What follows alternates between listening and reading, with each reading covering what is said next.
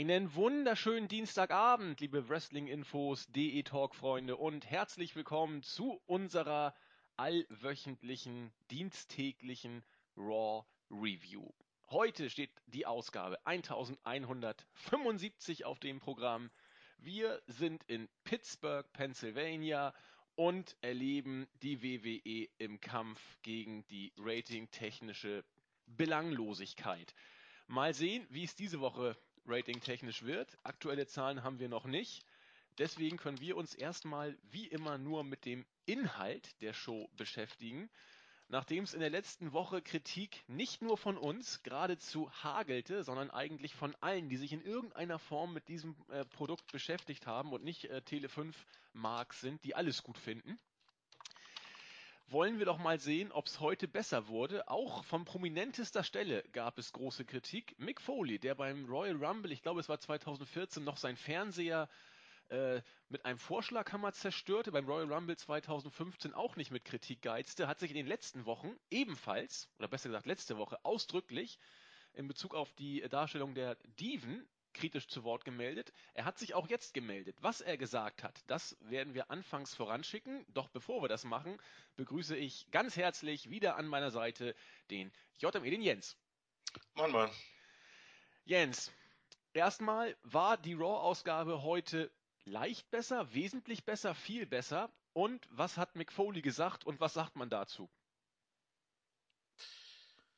Äh, ja, ich meine, grundsätzlich liegt ja sowas immer ähm, im Auge des Betrachters, ne? aber ich finde, wenn man jetzt ehrlich ist, ich meine, ich, ich sehe den Punkt, wenn jemand sagt, die Show war ein bisschen besser als letzte Woche, aber wenn man jetzt ganz ehrlich ist, gerade aufgrund der Begründung, die der Gute mitgegeben hat, ist es irgendwie ein bisschen albern. Also, ich kann jeden verstehen, der da sagt, dass äh, der gute Mick da ein bisschen sehr zurückgerudert ist.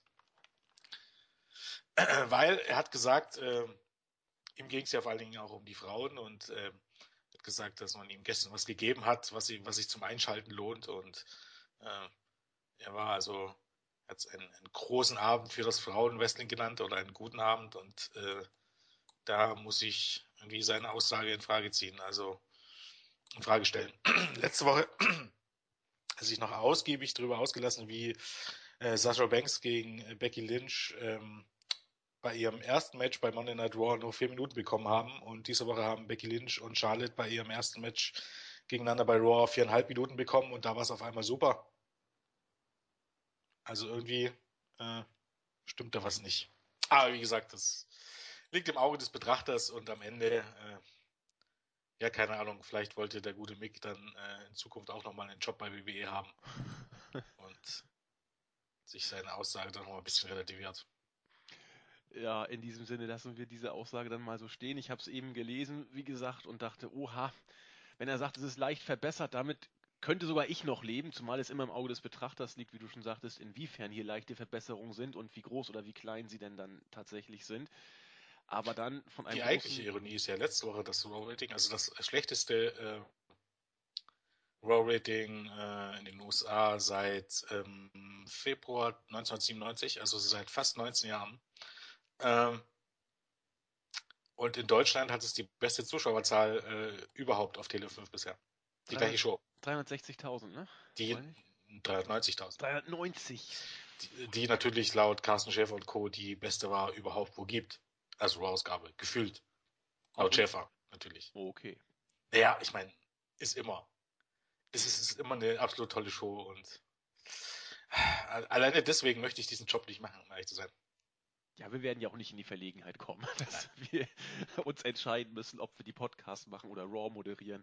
Insofern können wir das äh, auch erstmal weit von uns strecken. Ja, äh, in diesem Sinne würde ich sagen, gehen wir rein in die Card. Äh, es begann, ja, und da finde find ich auch schon interessant. Wir haben uns damals äh, drüber unterhalten, New Day, die Geeks vor dem Herrn, die sich ein Stück weit auch mit ihrem Gimmick selbst overgebracht haben, ihre Relevanz in den Shows wird immer größer, ihr Rumgekreische auch sozusagen. Und mittlerweile sind sie ja fast mit Roman Reigns die tragenden Säulen der Shows. Ähm, denn die Show begann mit eben New Day, die nochmal äh, ihre große äh, einjährige Jubiläumsparty mit äh, Konfetti-Parade genießen durften. Und äh, haben dann eben ihre ja, Witzeleien gemacht, die man von ihnen kennt. Insbesondere Big E zeigte sich als ein äh, Mann der äh, hohen Transpirationswerte offensichtlich und äh, hat aber auch äh, seine, wie soll ich sagen, äh, seine Ausbildung bei Tauli von South Park ernst genommen, denn nicht vergessen, immer ein trockenes Handtuch dabei halten. So hat ihm, äh, ich glaube, es war, wer war es denn überhaupt? Xavier Woods hat ihm ein Handtuch gegeben von den Steelers, äh, was war das? Pittsburgh Steelers Terrible Towel. Nicht schlecht, so ein Merchandise-Artikel äh, des Football-Teams und hat damit dann irgendwie sich abgetrocknet, sich die Nase geschnaubt und dann äh, angedeutet, auch intimste Stellen damit äh, trocken zu machen und so weiter. Ansonsten gab es die üblichen äh, Spaßaktionen gegen das Publikum. Seamus selber kam auch daraus mit einem tollen Anzug, um den, äh, um die Hüfte trotzdem den Gürtel, hat sich bei New Day erstmal bedankt, äh, hat den Fans gesagt, dass sie scheiße aussehen, er sieht gut aus als Champion. Ja, und auch er hat dann so ein bisschen äh, gegen Pittsburgh geätzt, dass äh, New Days Persönlichkeiten genauso infektiös seien wie äh, das Wasser hier in Pittsburgh, wie es also eben sein muss. Authority hat viel Dank bekommen und ein Mann hat auch noch ganz großen Dank bekommen, nämlich Roman Reigns. Hätte er nicht den Spear gegen Hunter angesetzt, hätte er damals gesehen, dass äh, Sheamus kommt und ihm den Bro-Kick verpassen möchte. Und dann wurde ja die Catchphrase geboren, mit der wir uns, glaube ich, die nächsten gefühlt 100 Jahre rumschlagen müssen. Äh, Austin 316 war gestern, Sheamus 515 ist heute, wurde auch selten betont. Denn Seamus hat nochmal betont, dass Roman Reigns nur 5 Minuten und 15 Sekunden den Gürtel inne hatte. Ja, und dieser Roman Reigns kam dann auch ungefragt aus dem Nichts, als Seamus sich gerade feiern lassen wollte und hat Seamus ein Superman-Punch äh, verpasst, gelächelt wie sein sanftestes äh, Milchbubi-Lächeln und hat den Gürtel genommen und ist damit weggegangen. Das war das Opening-Segment äh, was soll ich sagen? Seamus hat es meines Erachtens in der Tat ganz ordentlich gemacht. Mal gucken, ob ich jetzt von Jens dafür gleich weggebombt werde. New Day haben das gemacht, was sie können. Und Seamus benimmt sich immer mehr wie John Cena, denn äh, das war ja fast eine Heal-Aktion. Oder? Roman Reigns, meinst du? Äh, was habe ich gesagt? Seamus? Pardon. Seamus, ja. Roman Reigns benimmt sich fast wie John Cena. Oder habe ich jetzt das irgendwie zu merkwürdig gesehen? Och, naja, wie man es nimmt, ja. Ja, ich meine. Das war ein Catch. Es kommt ja immer darauf an. Ich meine, ja, dann muss man aber auch ganz klar sagen, dann gab es in der Vergangenheit, wenn man das jetzt so genau nimmt, es gibt einen Unterschied irgendwie, als wenn jemand.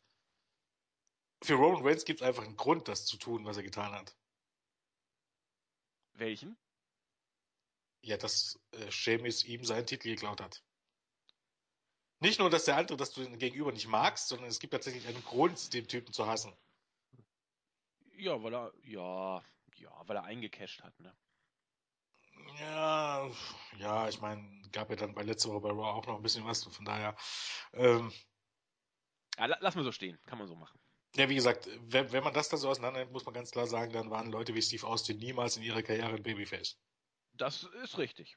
Ja, siehst du. Und, das, und deshalb kann man das ja gar nicht so ernst nehmen. Es ist ja was anderes als, auch nochmal eben was anderes als John Cena, der ja ähm, trotz allem nochmal für was ganz anderes steht als Roman Reigns. Also Roman Reigns hat sich noch nicht für als den Retter für Kinder fallen lassen und in Promos erzählt, was für ein großes Vorbild er ist, oder? Habe ich da was verpasst? Hm, weiß ich John nicht. Cena schon. Ich finde die Darstellung von ihm geht schon nee. so ein bisschen in die Richtung, aber er hat es noch nicht nee, ausdrücklich das, das, gesagt. Das stimmt, das stimmt einfach nicht.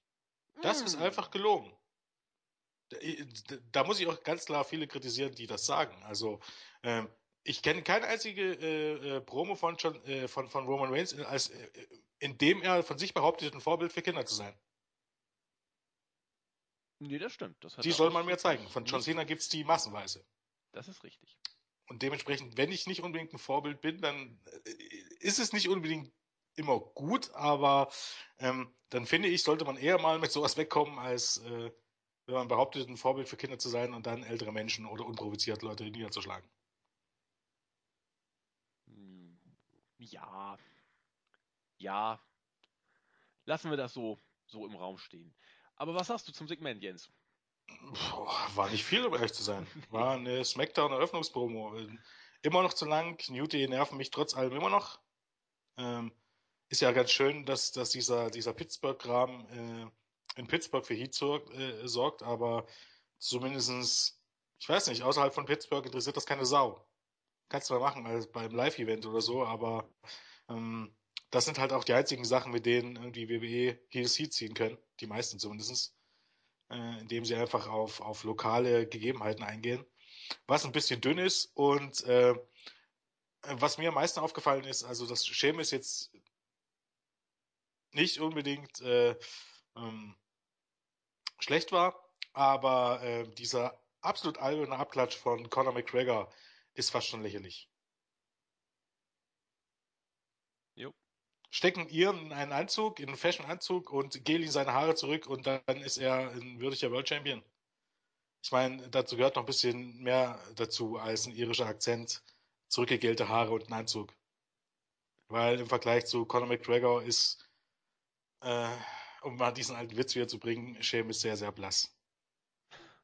Noch an seinem besten Tag und man muss sagen, das war, glaube ich, eine seiner besseren Promos. Ja. Aber trotz allem äh, sollte mich doch sehr schwer wundern, wenn das die Ratings in die Höhe treibt, um ehrlich zu sein. Nee, das glaube ich auch. Aber man kann sagen, Seamus macht das, was er kann und im Rahmen dessen, was er kann, macht das auch nicht schlecht. Aber als Retter der Ratings wird er damit schwerlich äh, Erfolg haben. Das äh, glaube ich auch. Denn wie du schon sagtest, äh, das war promotechnisch, generell in der Show, äh, Seamus trat ja noch öfter in Erscheinung, hat er seinen Job nicht schlecht gemacht. Nur ob er mit der Rolle, die er zurzeit spielen soll, äh, richtig gebuckt ist, das ist dann wieder eine andere Geschichte. Wir werden es erleben. Gut. Ähm, Backstage hat auf jeden Fall Roman Reigns danach sich gefreut, dass er diesen Gürtel ja geklaut hat, den Heast of the Century. Ähm, und mit den Ambrose und den Usos, da wurde dann mal wieder angedeutet, dass die ja eigentlich auch äh, verwandtschaftliche äh, Bande haben, Reigns und die Usos, haben sich dann gefreut, bis Hunter und Stephanie kamen. Und dann sagte Hunter, ja, du, du hast hier wohl irgendwas, äh, was uns gehört. Und dann wollte Reigns ihn zuerst nicht rausrücken, hat es dann nachher aber doch gemacht. Er hat ihn dann Stephanie gegeben. Und noch, noch so ein bisschen Gewitzel wurde es dann äh, ernsthaft, denn Hunter sagte, ja, hier, deine, der, der rote Mohikaner hat keine Lust bis TLC zu warten mit dem Championship-Match. Er will das Match schon heute. Riesenjubel, wird von draußen dann eben reingespielt worden in der Halle. Und äh, Rain sagte, ja, gar kein Problem. Und Stephanie sagte, ach ja, eine Sache noch. Du musst heute Seamus in weniger als 5.15 besiegen, sonst wechselt der Titel nicht. Soweit in Ordnung. Ich habe jetzt nicht mehr im Kopf, wurde zu dieser, an dieser Stelle auch schon gesagt, wenn Reigns unter 5 Minuten 15 äh, länger als 5 Minuten 15 braucht, um zu gewinnen, dass er dann auch sein Titelmatch bei TLC verliert. Das wurde nachher immer wieder äh, betont, aber hier wurde es doch noch nicht gesagt, meine ich, oder? Äh, nee, ich glaube nicht. Ich aber, aber äh, ich habe da auch nicht, ich habe auf andere Sachen geachtet. Wurde denn überhaupt gesagt, dass wenn ihr das Match verliert, äh, bekommt ihr das Titelmatch nicht? Denn, denn äh, es heißt ja eigentlich, wenn, wenn ihr das Match gewinnt, braucht ihr das Titelmatch auch nicht. Ja, es sei denn, er gewinnt via DQ oder Countout. Nee, das, das ist ja der Punkt, auf, dich, äh, auf den ich jetzt komme.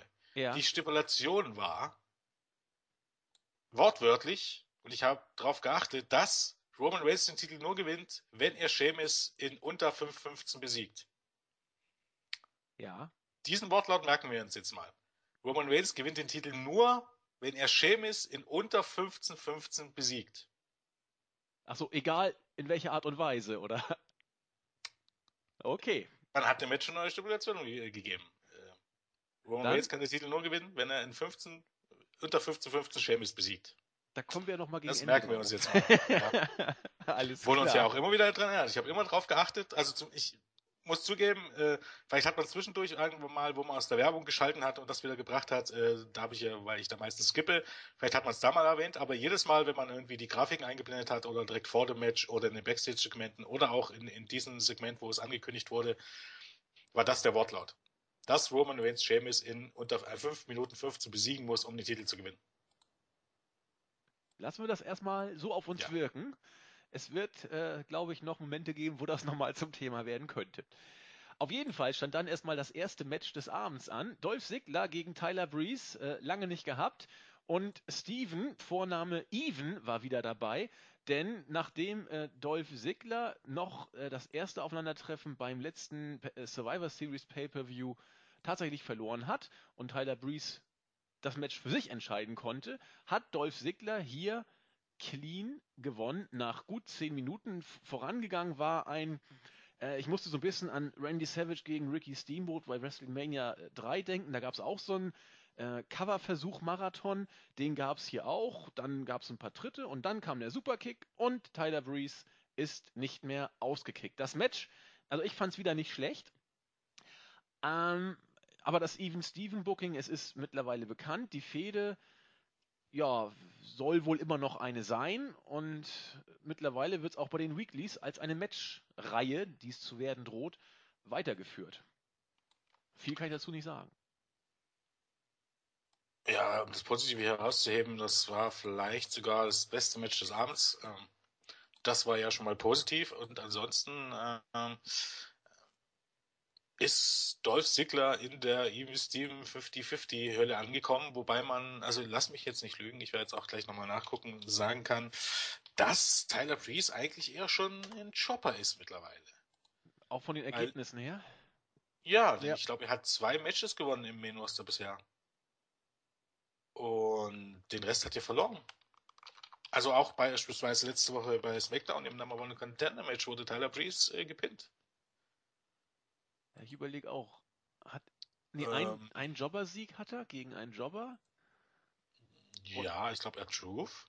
Genau. So, also gestern gegen Dolph Ziggler, letzte Woche, äh, ähm, letzte Woche Freitag gegen ähm, Ambrose und Ziggler, da hat er auch den Pin eingesteckt. Dann letzte Woche bei Monday Night Raw, da hat er den Pin eingesteckt. Das sind drei Niederlagen. Bei Survivor Series hat er gewonnen. Vor Series hat er gegen SmackDown gewonnen, gegen Zack Ryder. Äh, bei SmackDown gegen Zack Ryder gewonnen. Davor gegen Air Truth bei Monday Night Raw.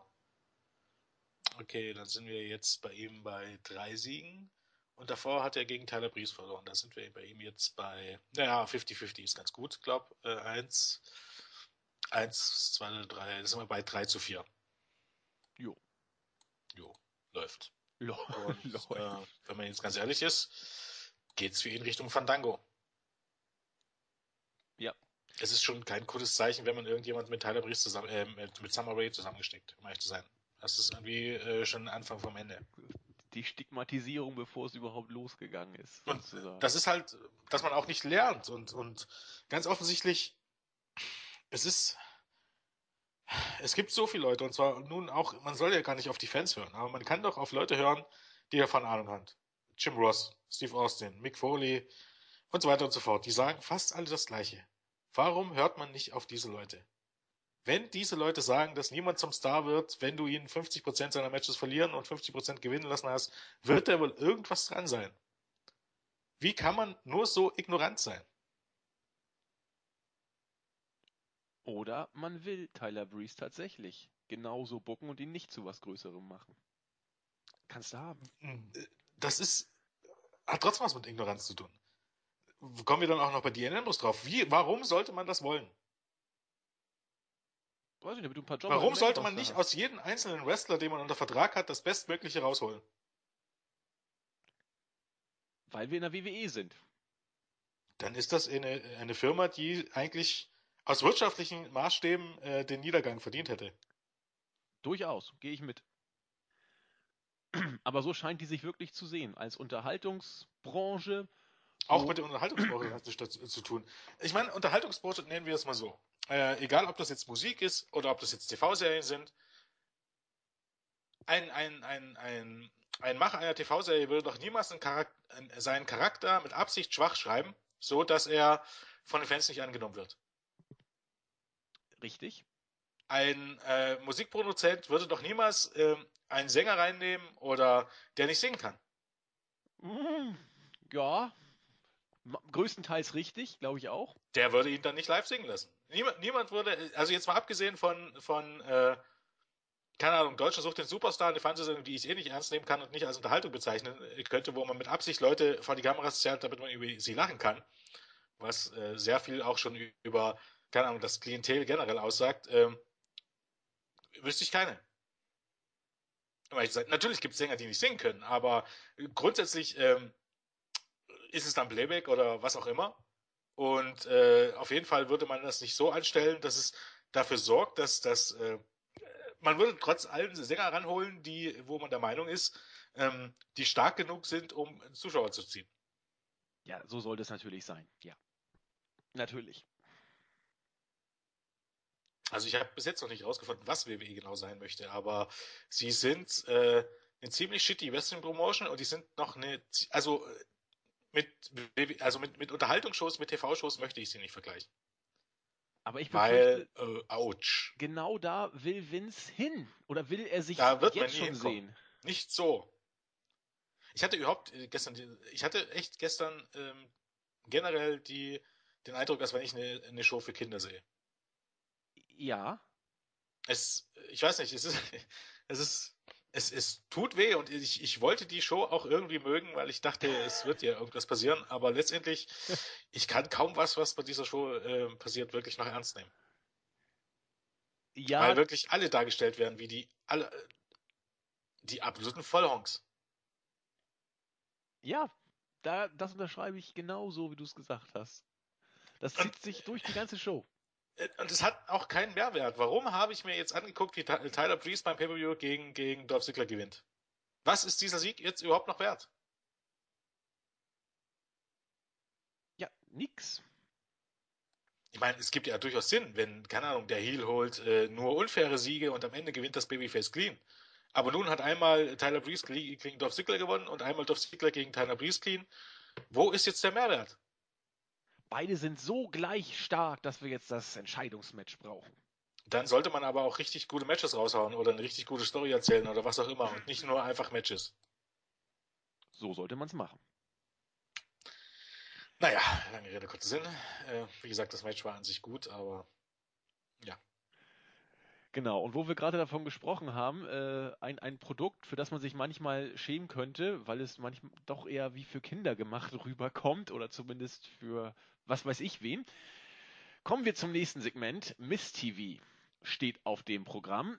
Sein heutiger Gast war Rusev, der äh, da nochmal deutlich machte, nein, heute reden wir nicht über die äh, USA, heute reden wir über Lana, weil die Lana-Chants ja auch kommen sind, denn jeder will sie haben, aber sie gehört nur ihm. Sie war auch die Einzige, die sich um ihn gekümmert äh, hatte, als er verletzt war. Äh, ja, das kann man so und so sehen.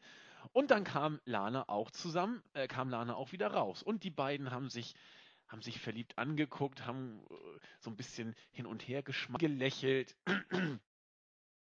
Rusev geliebt und äh, in, in Sigler, äh, was hat sie gesagt? Sh- sh- I, I didn't went all the way oder irgend so ein Scheiß. Sie sei nicht den ganzen Weg mit ihm gegangen. Was das jetzt genau bedeutet, bleibt offen, ob die da irgendwie äh, äh, nicht getackert haben oder ob sie nicht wirklich äh, eine Beziehung Storyline-mäßig haben sollten. Das blieb so ein bisschen offen. Rusev hat dann auch äh, nachgeschoben, ach ja, fürs Protokoll. Äh, ich bin übrigens mit Summer Rae auch nicht den ganzen Weg gegangen. Tolle Geschichte. Dann gab es ein äh, ziemlich eklig anzuguckendes Rumgelutsche. Das sah äh, extremst grenzwertig aus. Also wenn die privat auch so rummachen, da äh, bleibt kein Auge trocken.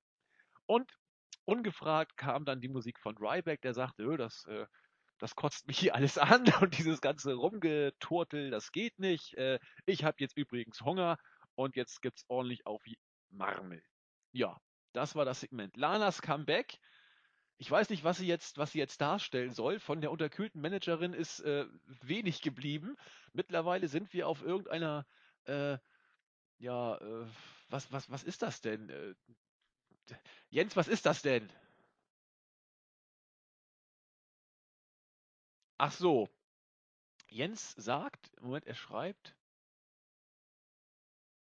Was ist denn nun los?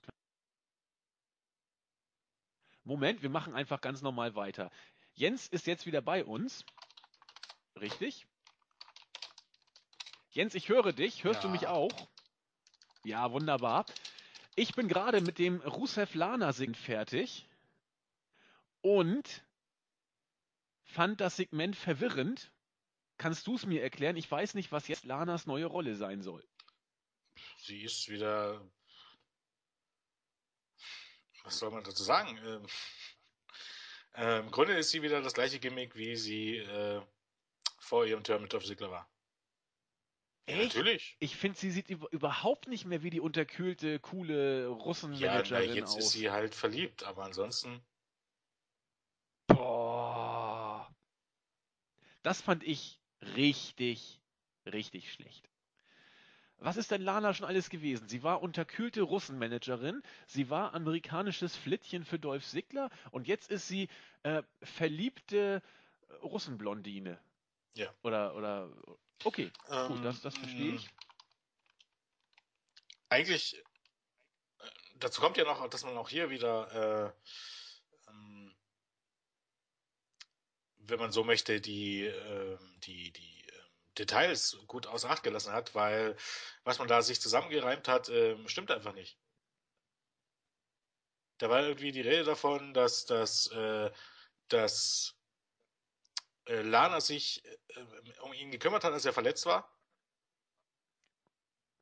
Ja, Schwachsinn. Nee, das, das Ding ist, ja, genau, also hier ging es ja um seine letzte Verletzung, weil er hat ja auch von dem Turnier geredet. Und die waren bereits zwei Wochen vorher verlobt, als er sich verletzt hatte. Mhm.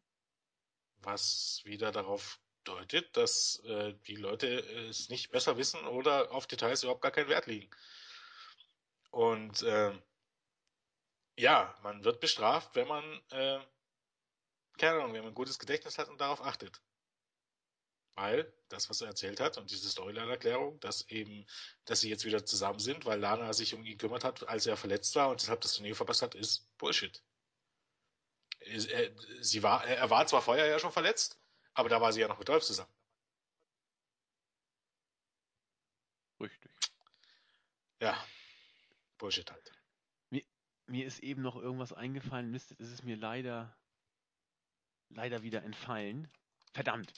Ähm, ach doch, das wollte ich sagen. Ähm, man hat jetzt ja auch in diesem Segment und nicht nur in dem, auch in einem späteren, tatsächlich hier wieder Real Life eingebaut. Äh, Rusev und Lana sind ja äh, tatsächlich verlobt. Das gab ja zuerst sogar ziemlich großen Heat backstage, weil Lana und Rusev das öffentlich gemacht hatten, obwohl sie damals storyline-mäßig ja noch verfeindet waren.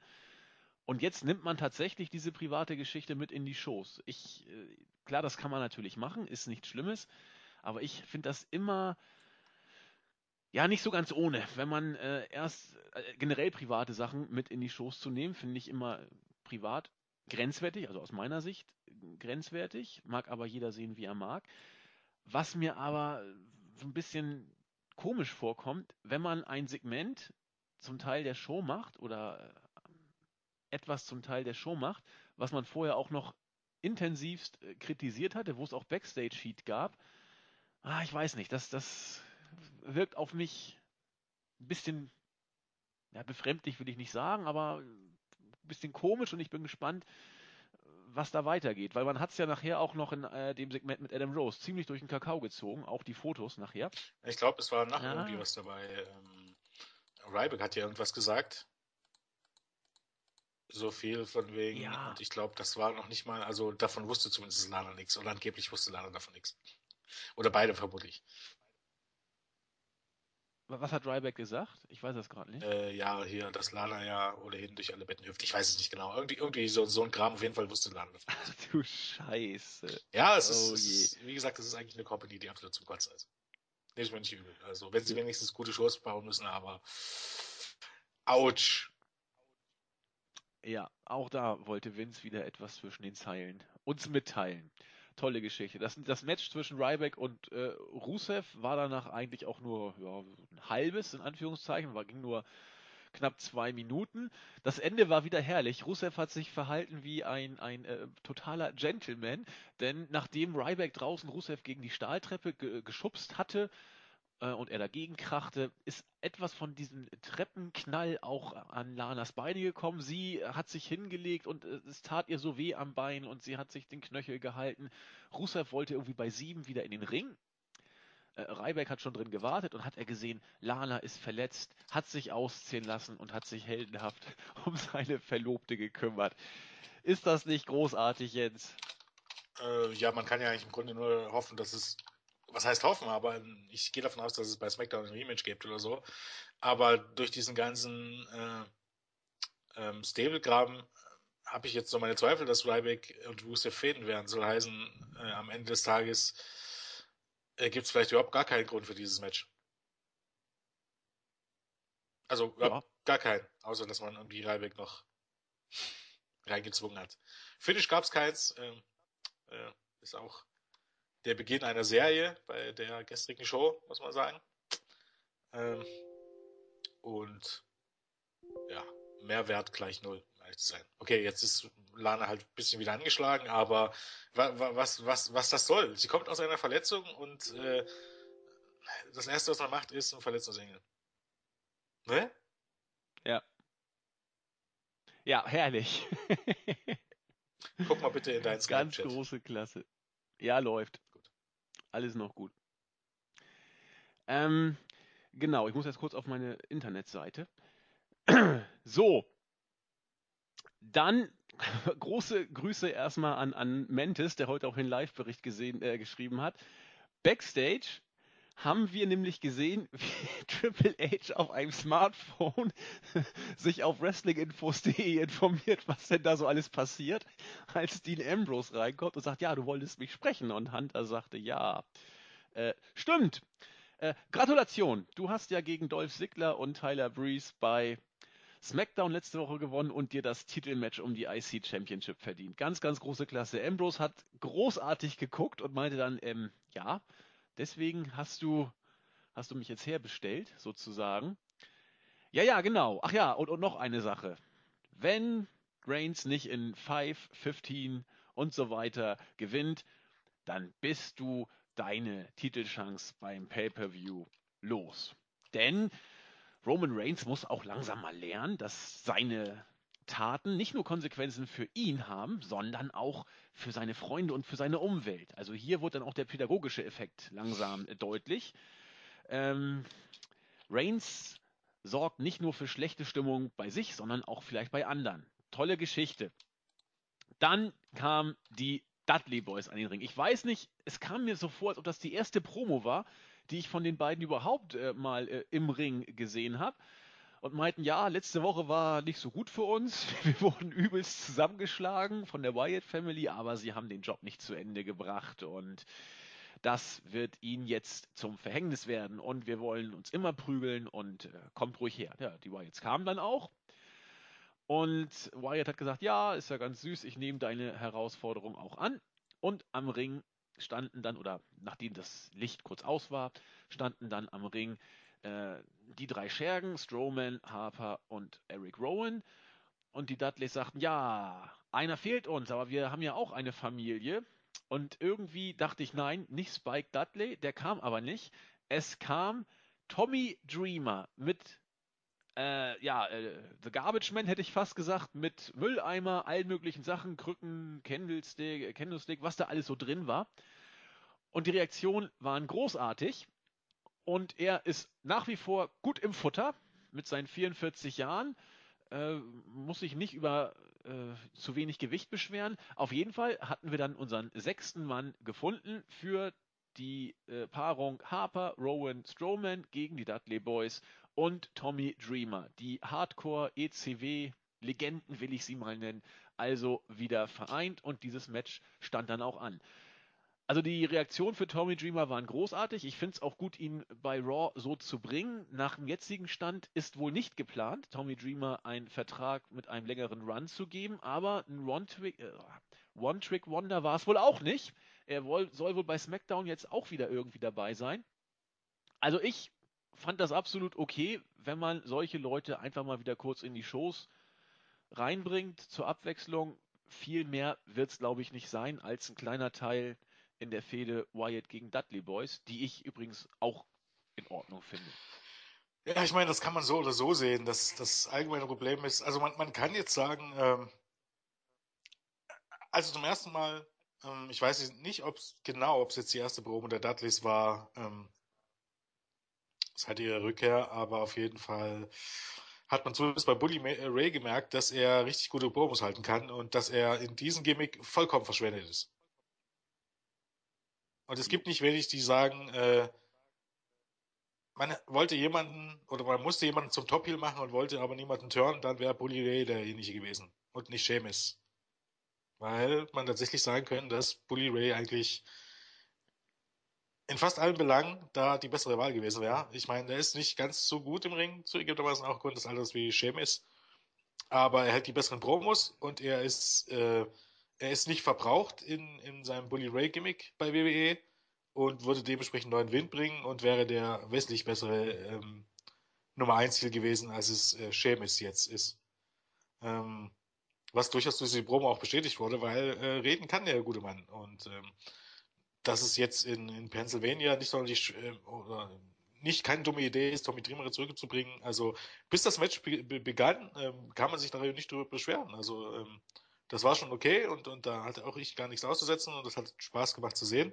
Das Problem ist einfach, dass es traurig ist, egal ob das jetzt in der Halle ist oder auch die Reaktion dann, wenn man jetzt hier so liest unter dem Bericht und so, dass es toll war, Tommy Dreamer gesehen, dass es der Highlight der Show war, das ist ein Armutszeugnis.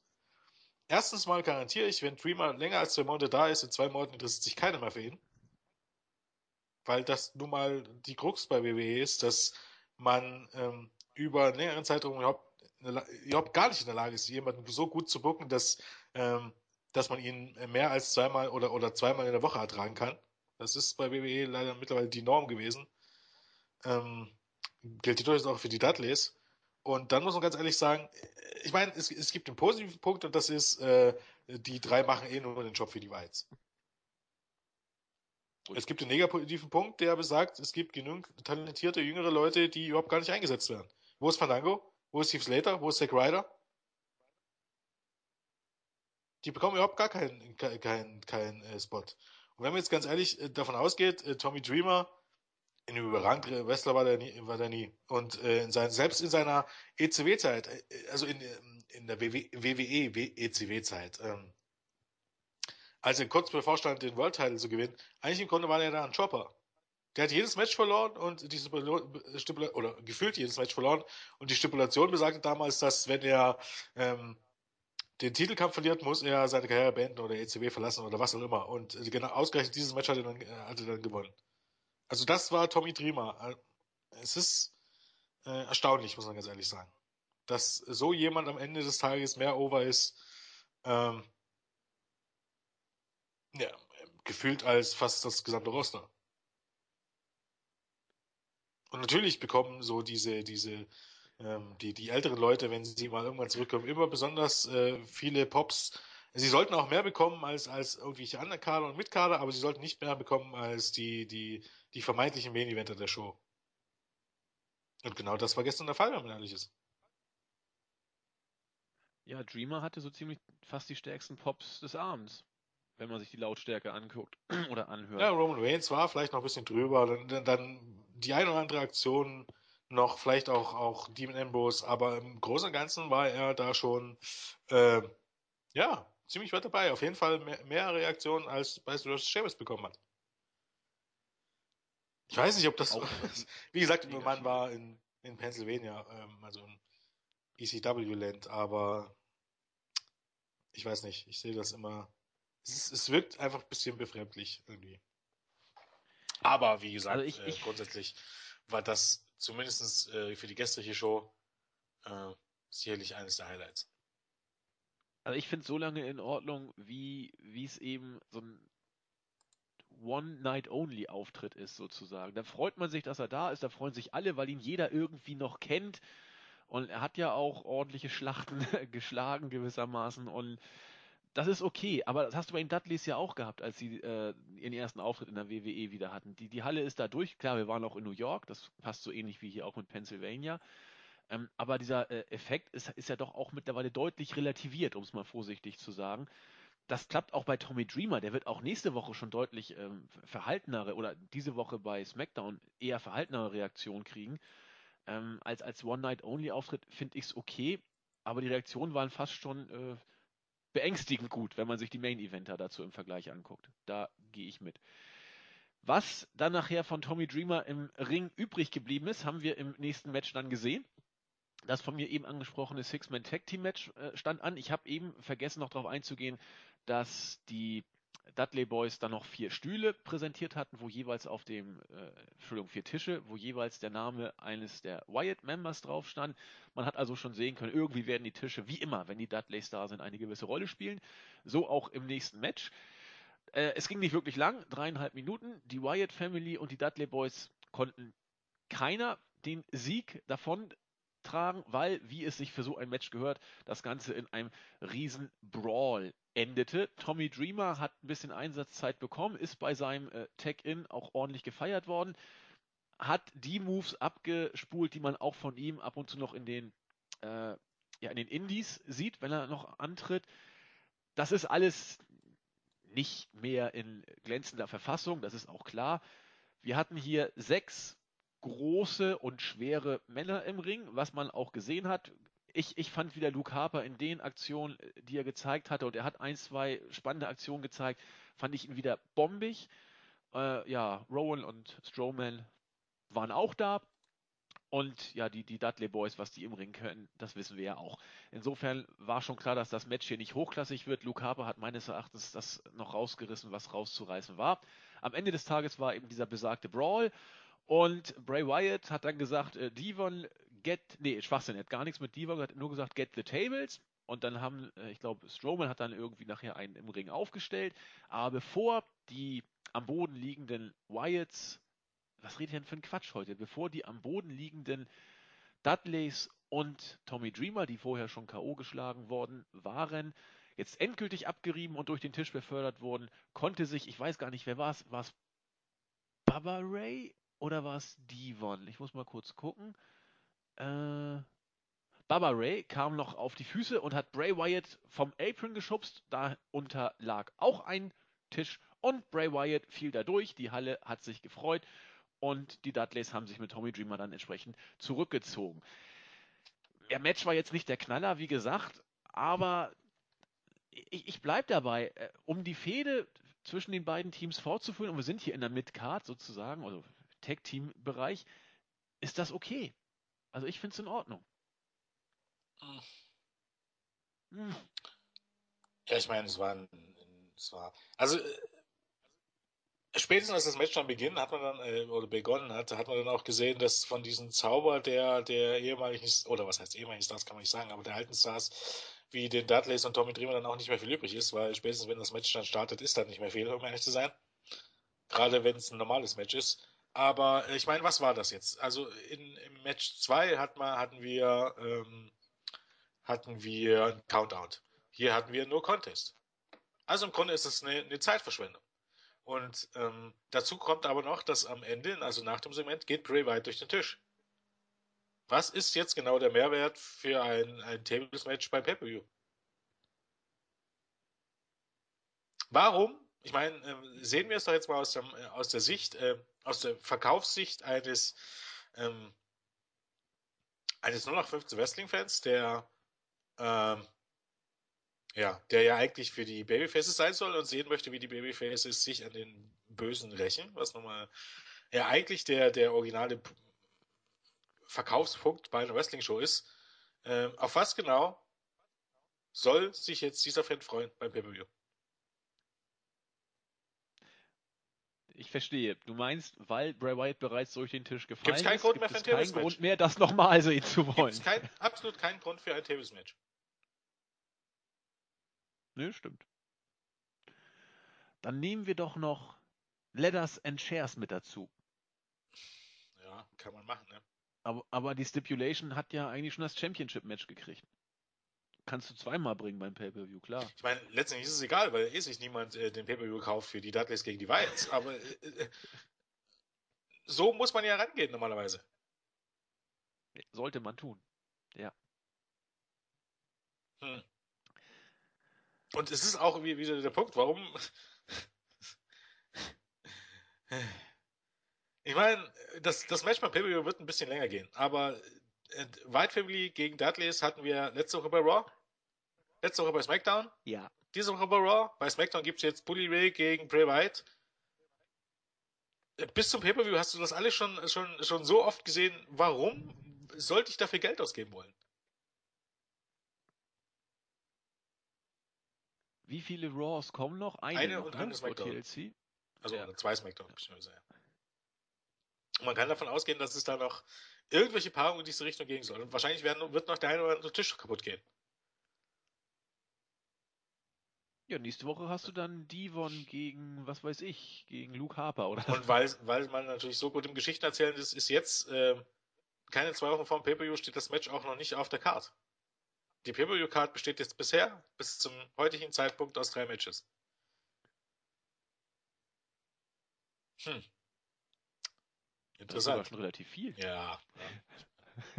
Für wirklich. das, was man sonst gewohnt ist. Ja, es ist, wie gesagt, es gibt jetzt nicht so viele Gründe, sich darüber aufzuregen, weil das ist, man, man ist es nur halt einfach gewohnt, aber äh, das sind, ähm, nur weil man es gewohnt ist, ist einfach nicht der Punkt, wo es so sein sollte. Das macht die Shows einfach am Ende des Tages nicht aufregend, sondern äh, man guckt jede Woche und sieht jede Woche das Gleiche. Das ist richtig und es geht leider auch ähnlich weiter, zumindest nach meinem Dafürhalten. Das nächste Match stand an, Alberto Del Rio gegen Goldust. Äh, Goldust zur Survivor Series noch in der Pre-Show zurückgekehrt unter großen Reaktionen. Äh, wir wissen auch jetzt, wo die Reise für ihn hingeht, nämlich in Richtung absoluter Jobber. Er hat nämlich in unter zwei Minuten gegen Alberto Del Rio verloren. Natürlich äh, clean nach seinem äh, dusseligen Double Foot Stomp äh, in der Ringecke, wo sich Goldust vorher noch vorbildlich in den Ringseilen festgehalten hat, damit er nicht runtergefallen ist. Und nach dem Match macht Del Rio das, was ein böser Heel auch zu machen hat. Er nimmt ihn in den Cross Armbreaker. Da haben wir ihn mal wieder gesehen, den Move. Doch bevor es so richtig böse wird, kommt Jack Swagger an den Ring und äh, ja, äh, Del Rio geht aus dem Ring raus. Swagger guckt böse, schreit We the People und das Segment ist zu Ende. Goldust habe ich gar nicht mehr gesehen. Es ging äh, Swagger dann wohl gar nicht darum, Goldust irgendwie zu befreien. Er ist einfach nur so rausgelaufen und hat Del Rio weggescheucht.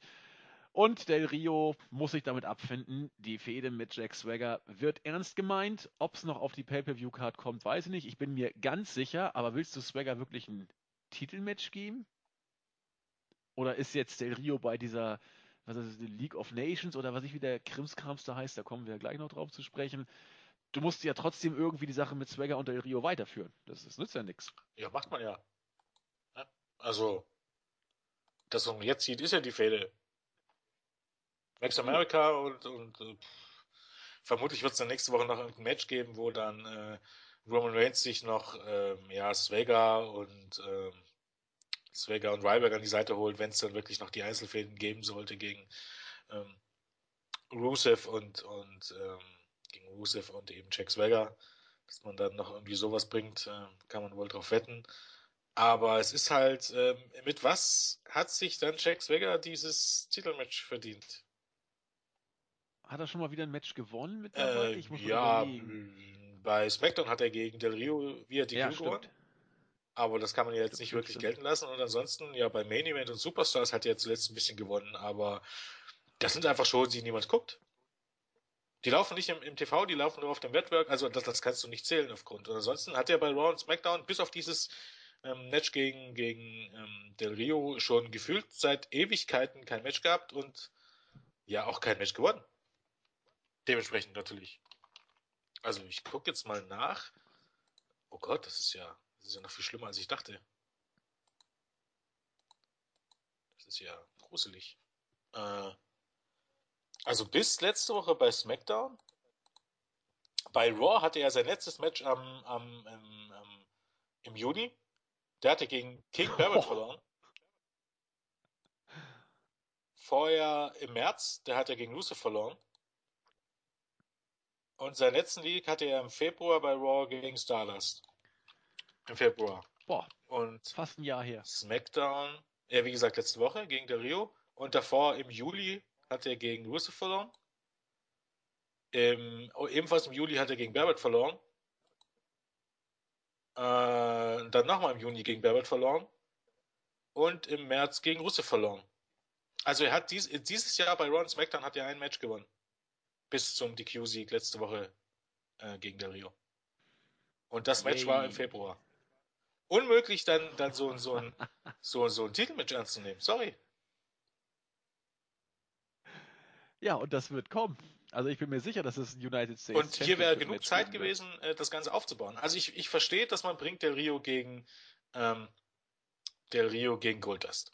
Aber ich finde, ähm, die hätten wahrscheinlich auch in 10 Minuten ein gutes Match sein können. Also lass doch das Match hier 10 Minuten laufen, dann gewinnt Del Rio in, in, in 10 Minuten clean. Ist, ist in Ordnung. Dann streicht dieses unsägliche äh, Six-Man-Take-Team-Match, was überhaupt gar keinen Mehrwert hat. Hat's einfach nicht. Außer, dass man den Pay-Per-View äh, vorwegnimmt. Ähm, und, und bring dafür Jack Swagger gegen hier beliebigen Heal einsetzen und lass das im Match zwei Minuten laufen und lass Jack Swagger gewinnen. Keine Ahnung, Heath Slater, irgend, irgendjemanden, Adam Rose, irgendjemanden äh, in dieser Größenordnung, von mir aus Stardust. Und lass ihm das Match gewinnen und lass ihn aufbauen und alles ist gut. Und Zeit hast du genug, weil, um ganz ehrlich zu sein, ähm, das, was dann in der dritten Stunde lief oder mit der zweiten oder zweiten und dritten Stunde lief, ähm, war eine Farce. Jo. Ja, generell, die Matches waren alle äh, sehr kurz, bis auf eins.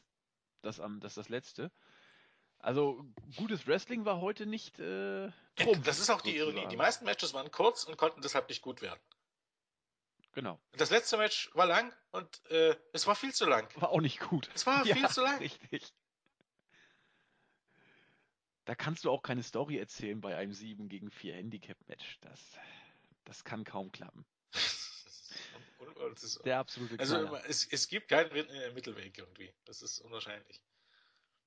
Doch, es gibt ihn, aber die WWE geht ihn nicht. Das, das, das, das, das kann man, ist egal, wir haben da schon oft drüber gesprochen, man kann das, man kann das locker machen. Nun gut, kommen wir doch jetzt zu, äh, wie Mick Foley sagte, zu dem, was war das? Höhepunkt oder einem tollen Abend für die Diven oder für das Frauenwrestling. Es ging los mit einem Backstage-Segment. Becky Lynch und Charlotte, die äh, guten Freundinnen, haben sich unterhalten und meinten, Mensch, wir können doch eigentlich mal wieder gegeneinander äh, antreten und der Welt zeigen, was wir so wrestlerisch drauf haben. So ähnlich wie bei NXT, wir haben einfach Spaß am Wrestling, sagt Becky Lynch und Charlotte, ja, ich akzeptiere, aber mein Papa muss schon mit. Ric Flair sollte also mit an den Ring kommen. Nun gut, dazu kam dann später auch die besagte Paarung. Zuerst sollte der Number One Contender um die WWE Tech. Äh, sollte ja, man ja sagen.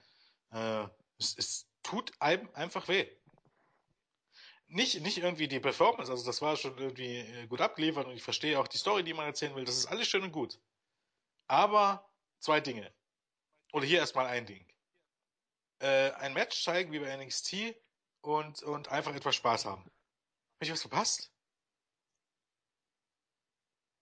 Was Wrestling ist die Simulation einer, einer, einer äh, Kampfsportart. Da geht man also raus und hat ein bisschen Spaß, so wie man es bei NXT äh, macht. Erstens mal überhaupt die Idee, äh, Matches zu bestreiten, weil es Spaß macht. Also bei einer Wettkampfliga, nicht irgendwie im Training. Im Training sehe ich ein. Aber äh, ein Match zu bestreiten, weil es Spaß macht, also sich aufs Maul zu hauen, weil es Spaß macht, ist, ist schon interessant. Und das ist auch der einzige Punkt. Ich meine, für Becky Lynch zu sagen, ja, äh, zu sagen, ich möchte zeigen, was, was ist ich drauf habe, ne, ist als Fighter ja ähm, legitim. Zu zeigen, was wir drauf haben. Ob das schon mal jemals, ob, ob äh, Fury äh, am Samstag zu Glitch gesagt hat, lass uns mal boxen, dass wir mal jedem zeigen, was wir beide drauf haben.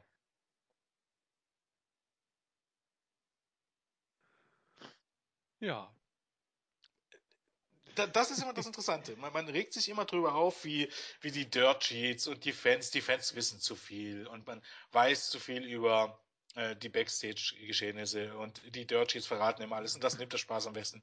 Man selber schreibt Skripts, indem man quasi sagt, dass das alles, was man sieht, nur eine Show ist. Es ist wie Tanzen. Lass uns mal rausgehen und uns zeigen, was wir beide drauf haben, indem wir aus Spaß ein Match bestreiten. Im Grunde entblößt man also selbst das Business. Und im Grunde wird das auch nie von irgendjemandem kritisiert. Was ich, was ich interessant finde. Wo sind da die Leute, die das, äh, die, die immer kritisieren, wie, ähm, keine Ahnung, wie, wie sehr die Fans sich den Spaß vermiesen lassen oder sowas. Wo sind da die Leute, die das kritisieren? Wo sind da die angeblichen Experten und die Legenden und so, die, die äh, sich so über sowas aufregen? Bitte kritisiert doch mal WWE, die Writer, Vince McMahon für das, was er macht. Vince McMahon selbst entblößt das Business. Möchte ich nur mal erwähnt haben. Interessant bei dem, was Jens gerade sagte, äh, wenn man sich zum Beispiel, nehmen wir mal als Beispiel PWG, ähm, beim, beim Battle of Los Angeles.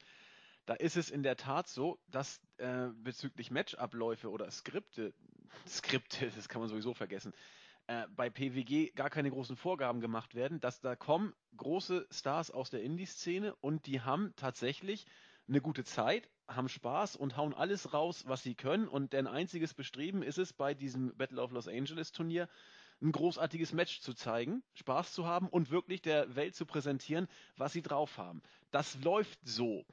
Ähm, und jetzt bei WWE, wo K-Fape ja nach wie vor fast etwas Gottgleiches ist, zumindest sehr hoch gehalten wird, wird jetzt auf einmal in diesem Segment äh, in Anführungszeichen Backstage-Kram vor die Kamera getragen.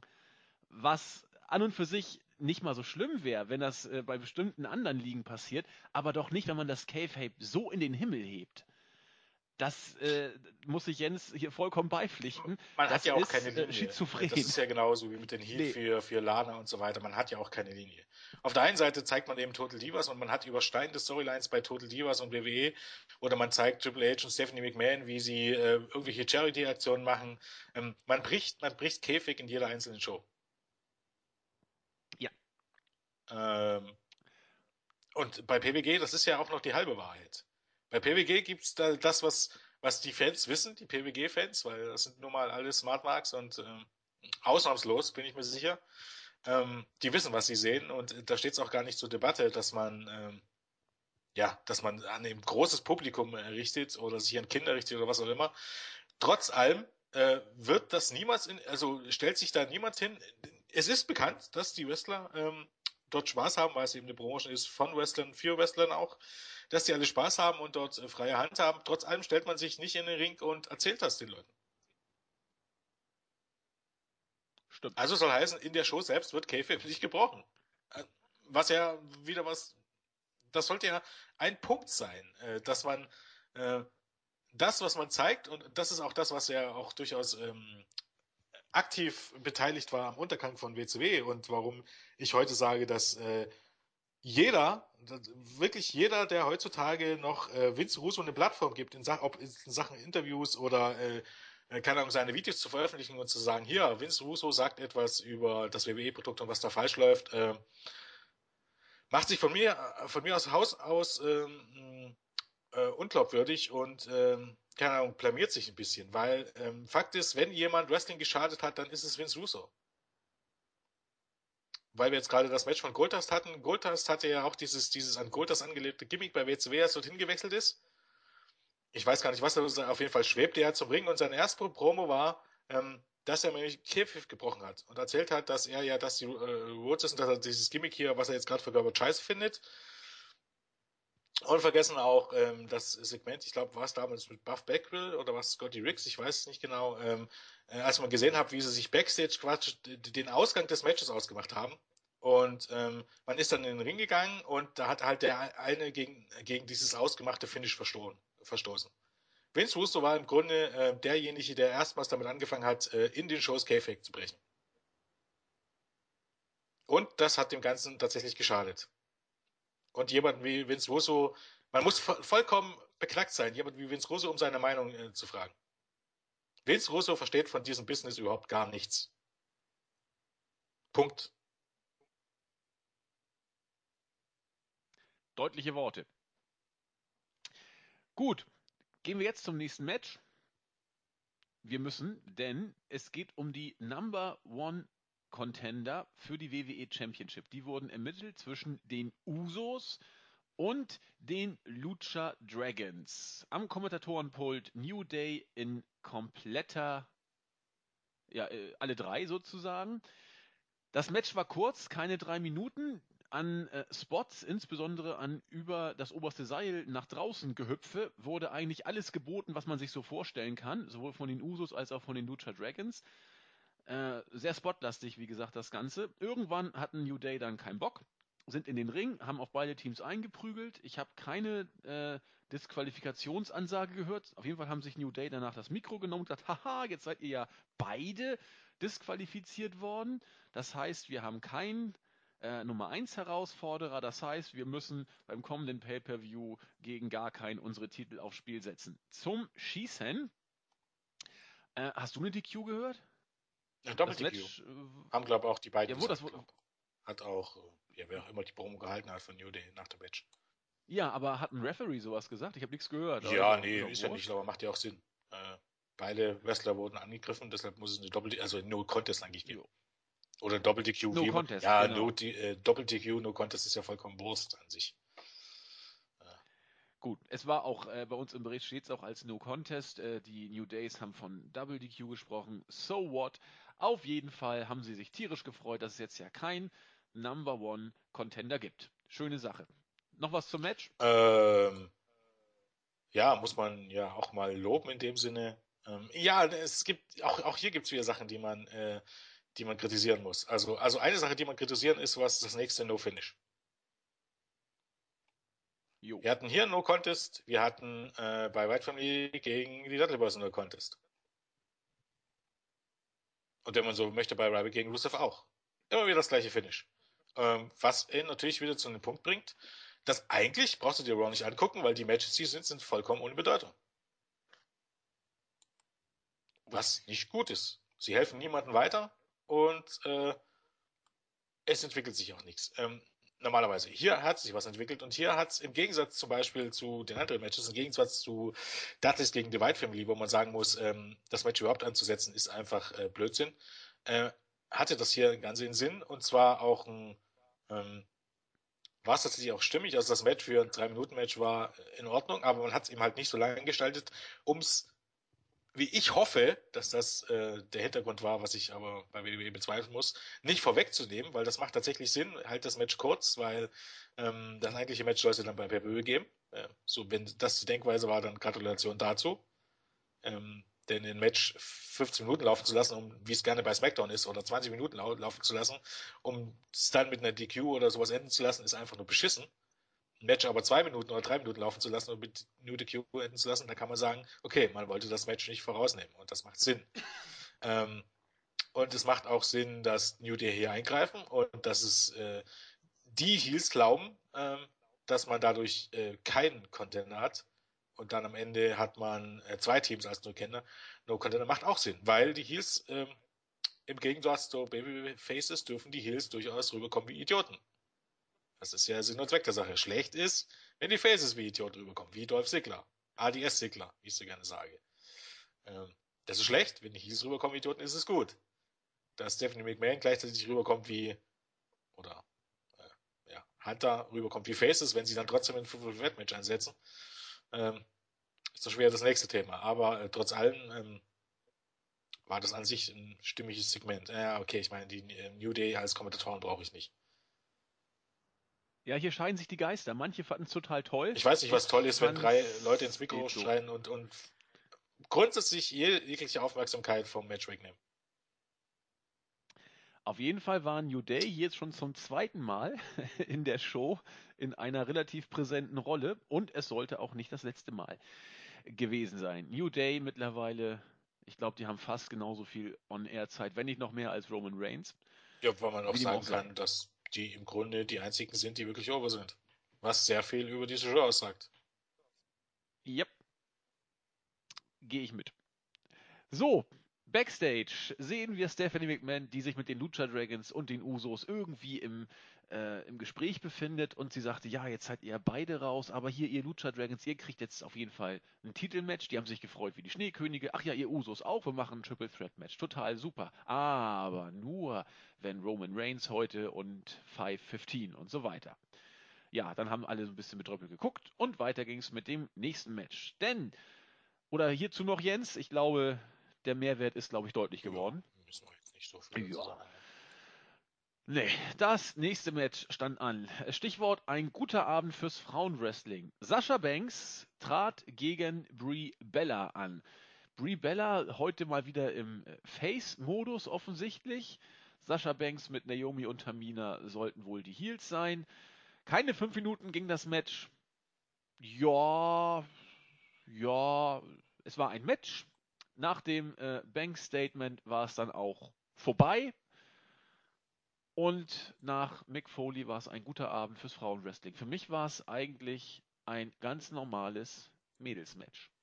Ja, es war ein ganz normales Match und gegen ein ganz normales Match für fünf Minuten passt jetzt, ist jetzt auch nicht viel einzuwenden. Äh, mein Problem, aber auch hier habe ich wieder ein Problem und zwar, dass auch Sascha Banks äh, nicht rüberkommt wie eine Person, die ich erst nehmen kann. Das habe ich letzte Woche schon gesagt bei diesem Backstage Fallout Video. Ich weiß nicht, ob, das, ob du es gesehen hast als ähm, da waren sie zu sehen, als Sascha Banks, Naomi und Termina Backstage rumgelatscht sind und sie äh, getanzt und gealbert haben wie zwei, wie vollkommene Idioten. Auch hier wieder, äh, die laufen Backstage rum ja.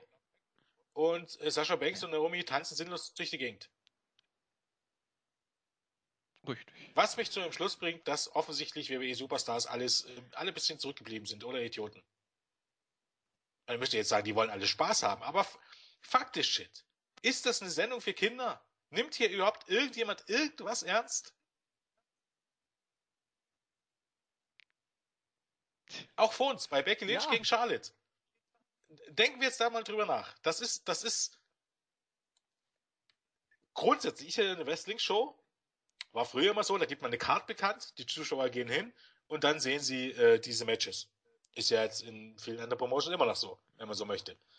Ähm, das ist das, weil es ist wie eine Boxshow oder heutzutage wie eine MMA-Show. Du bekommst eine Karte und guckst dir die Matches an.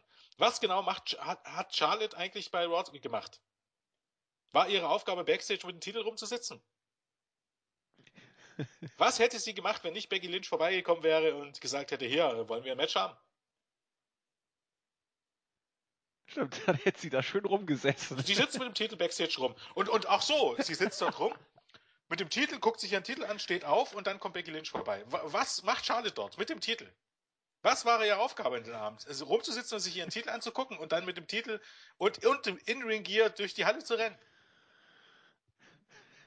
Du weißt doch, wie sowas läuft. Das, das ja, tut weh. Das, das, tut echt weh.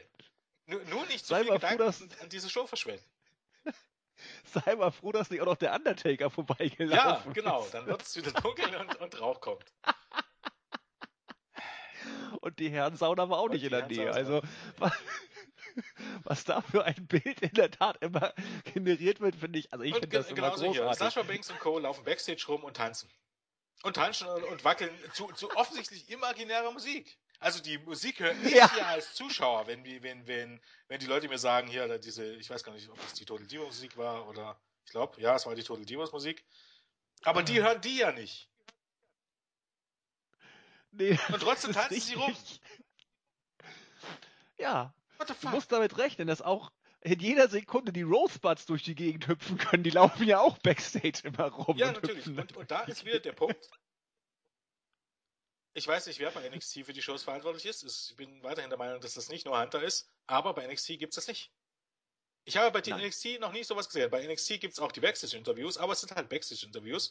Oder es gibt Segmente im, im Locker-Room, wenn sich jetzt beispielsweise Wrestler A, ähm, A oder Wrestler B äh, bereit macht für das nächste Match und Wrestler C kommt vorbei, äh, vorbei und quatscht ihn an. Sowas gibt's. Generell aber äh, Backstage-Momente, mhm. wo du dich fragst, okay, was machen die Leute dort?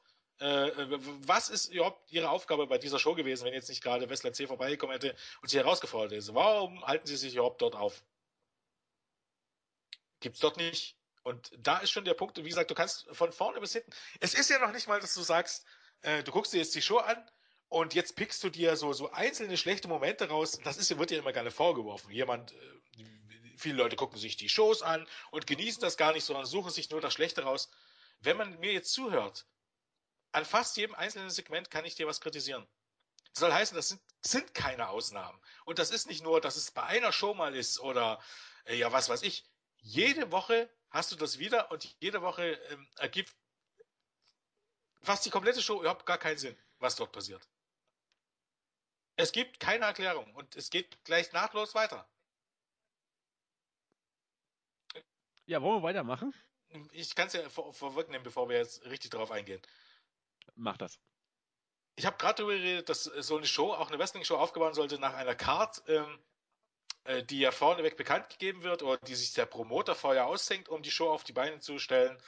Und ähm, ja, die Zuschauer schauen sich das an. Okay, ähm, die Zuschauer kennen die Card hier nicht, aber trotzdem der Promoter muss sich ja irgendwas dabei gedacht haben. Hunter und Triple H müssen sich ja, äh, Hunter und Triple H, Hunter und Stephanie müssen sich ja irgendwas dabei gedacht haben bei der Show. Und was sie sich dabei gedacht haben, ist offensichtlich den Main Event der Show, das World Heavyweight Championship Match mitten in der Show zu bringen. Was wollten also Hunter und Stephanie denn als Main Event der Show bringen eigentlich? ja, gute Frage. Das macht keinen Sinn. Das ist TV-Unterhaltung für Bekloppte.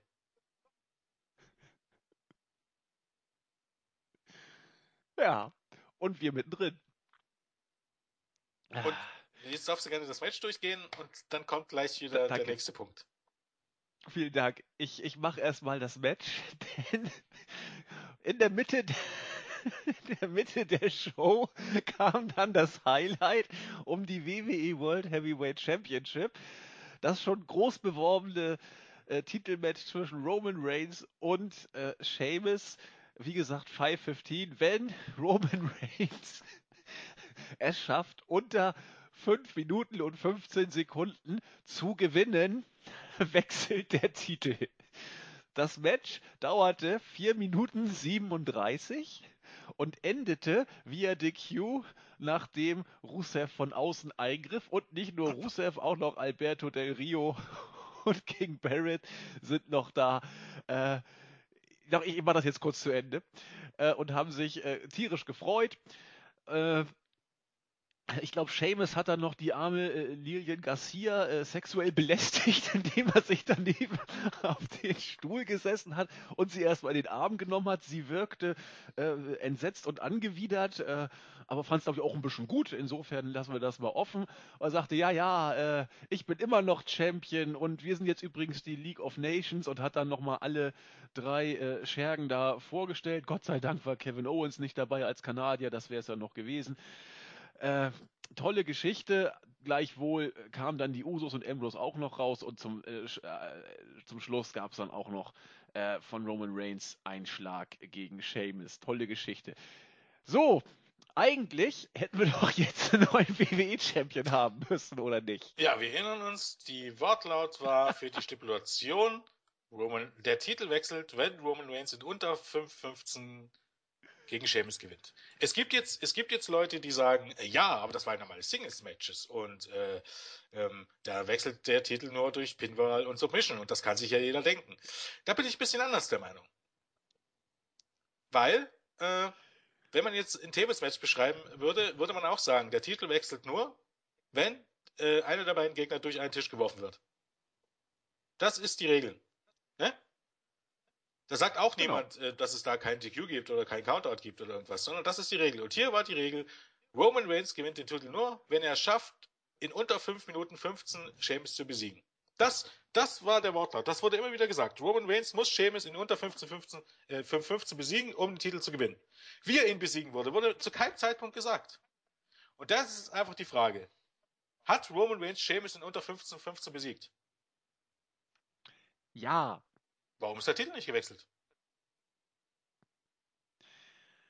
Ja, weil man sich das doch denken muss, Jens, dass das ein normales Was muss ich mir denken? Ist. Gesagt wurde mir, dass der Titel wechselt, wenn Roman Reigns gegen Sheamus in unter 15 15 gewinnt. Das hat er gemacht. Ja. Äh, und es ist jetzt nicht so viel dazu. Ich meine, ich, ich verstehe ja. Äh, aber Leute, die, die mehr als fünf Sekunden in, in, in das Schreiben in so einer Show äh, kommen auf die Idee, die, die, die, die Kommentatoren labern über die ganze Show hinweg nur Bullshit. Warum wird das nicht ein einziges Mal erwähnt? Lilian Garcia äh, kündigt dieses Match als World Heavyweight Championship Match an. Warum erwähnt sie es nicht? Lilian Garcia kann ja nichts dafür, sondern die Leute, die, die die Show schreiben. Brauchen wir ja nicht drüber reden. Aber warum nicht? Das ist jetzt eine kleine Sache, über die man sich aufregt. Aber rein grundsätzlich muss man sich einfach die Frage stellen, warum ist der Titel jetzt nicht gewechselt? Wenn man die Stipulation immer wieder so ansagt. Warum hat man sich einfach erwähnt, um dieser Frage aus dem Weg zu gehen? Weil man ja, weil das eine undurchdachte Show ist. weil es einfach nur shitty TV ist.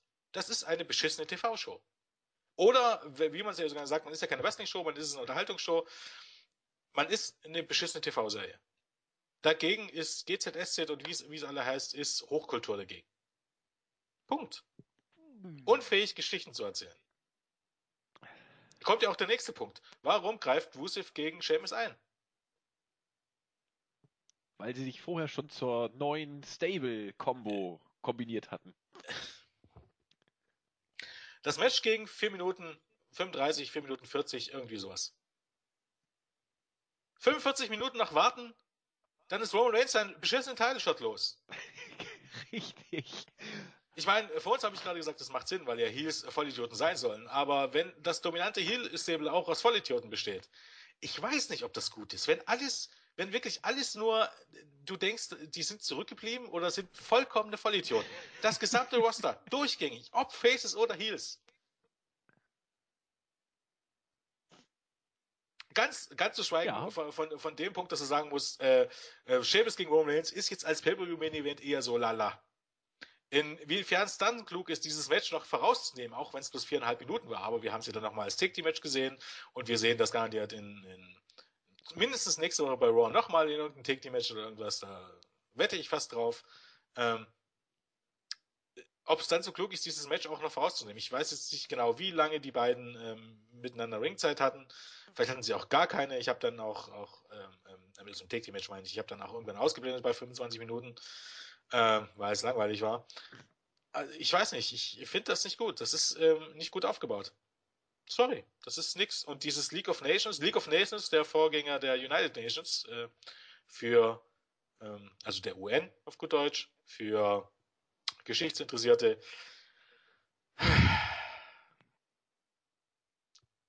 Ja.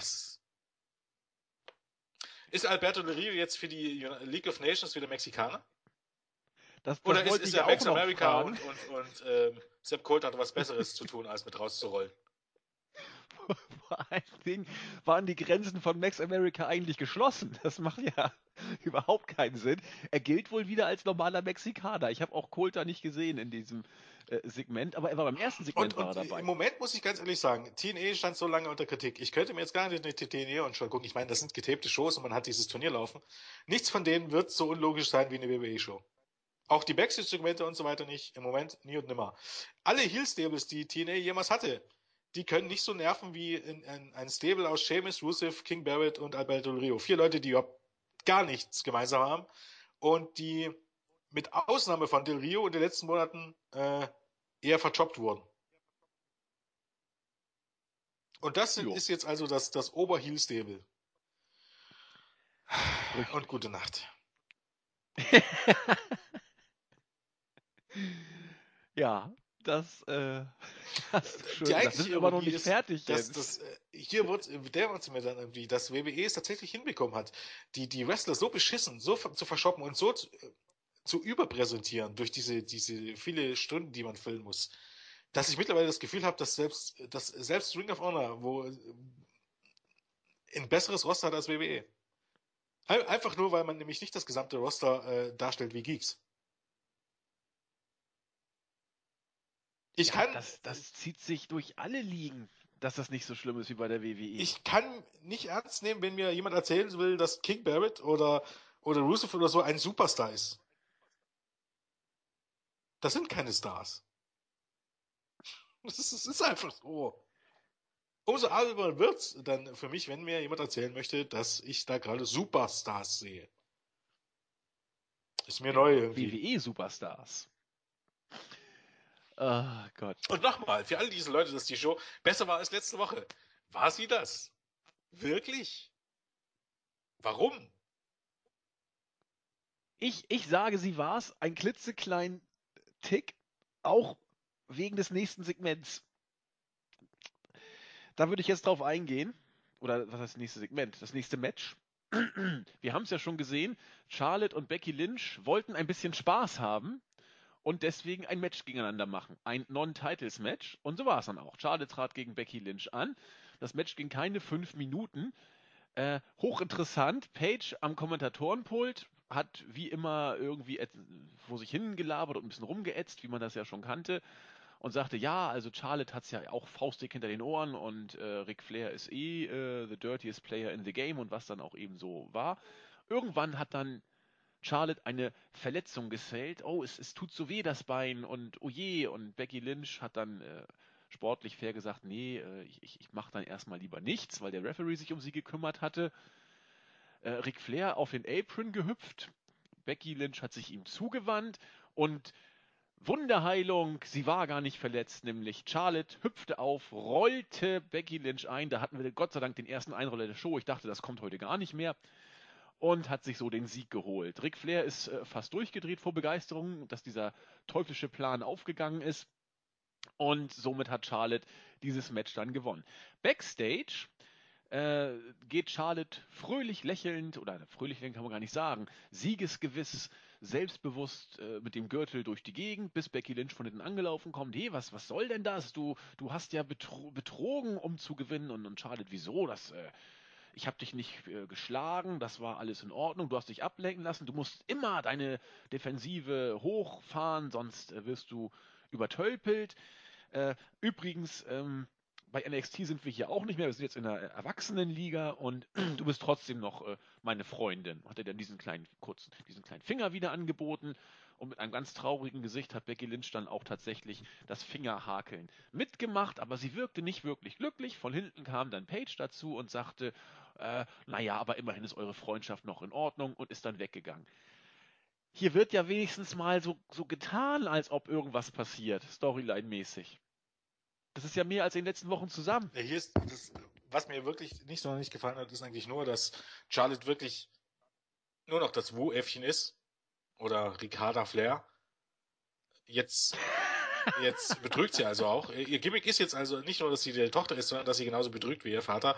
Ich weiß nicht, das finde ich irgendwie nicht so passend, weil. Ähm, wirkt auch gar nicht aufgesetzt. Nee, wirkt gar nicht aufgesetzt. Und, und wie gesagt, das Wu und das Tändchen und so. Auch Backstage vor uns beim Segment wird Wu gemacht und der kleine Fingerschwur und so.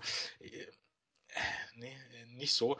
Davon abgesehen, ähm, finde ich es natürlich auch ein Punkt, äh, mit der Ausnahme, dass Paige jetzt eigentlich im Grunde das Babyface ist und Paige als Heel die einzige ja. Intelligente ist. Äh, Charlotte ist eine Betrügerin und Becky Lynch ist spätestens dann nach dem Event, nach dem Match irgendwie nicht, auch nicht die hellste Kerze auf der, auf der Torte. Richtig. Ähm, und ganz interessant fand ich auch wieder, diesen, ich weiß nicht, ob es ein Shoot sein sollte oder was auch immer. Äh, heute gab es natürlich auch wieder den Shoot von uns erwähnt von Sepp Coulter, von den Hatern im Internet, ne? Gab es auch wieder. Ach, was sagt er denn? Na, also bei der Promo vor dem Del Rio gegen Goldas Match. Ach ähm, so. hat ja. er ja gesagt, dass äh, ähm, ja die die Haters, die im Internet sich beschweren. Auch, auch, das ist wieder zeigt durchaus wieder diese diese verzerrte Selbstwahrnehmung. Denn natürlich ist das ein Shoot gegen die Wrestling-Fans, die sich im Internet beschweren. Man glaubt, die haben Unrecht. Man glaubt, man stellt ein gutes Produkt auf die Beine. Verzerrte, verzerrte Selbstwahrnehmung lässt grüßen. Auch wenn natürlich immer von Max America die Rede ist. Aber man spricht ja von Hatern, die sich im Internet beschweren. Wer das für einen Zufall hält, äh, ja. Ich meine, ich fühle mich dadurch nicht angegriffen, aber es ist, ich, ich finde es irgendwie bezeichnend, dass, ähm, dass man überhaupt gar keine Selbstwahrnehmung hat. Und dass man lieber gegen diese Leute shootet und das als Ziel verkauft, ähm, als mal drüber nachzudenken, ob nicht irgendwie was dran sein könnte. Aber naja. Ähm, Charles sagte hier, dass äh, das hier ist ja nicht NXT, sondern das ist die Big League. Richtig. Das ist, bin ich peinlich berührt. Weil leider Gottes ist NXT in fast allen Belangen der Big League haushoch überlegen. Zweifellos. Und ich bin mir sicher, sehr, sehr viele Leute wünschen sich bei NXT im Moment nicht ins Main Roster zu kommen. Abgesehen von der Bezahlung.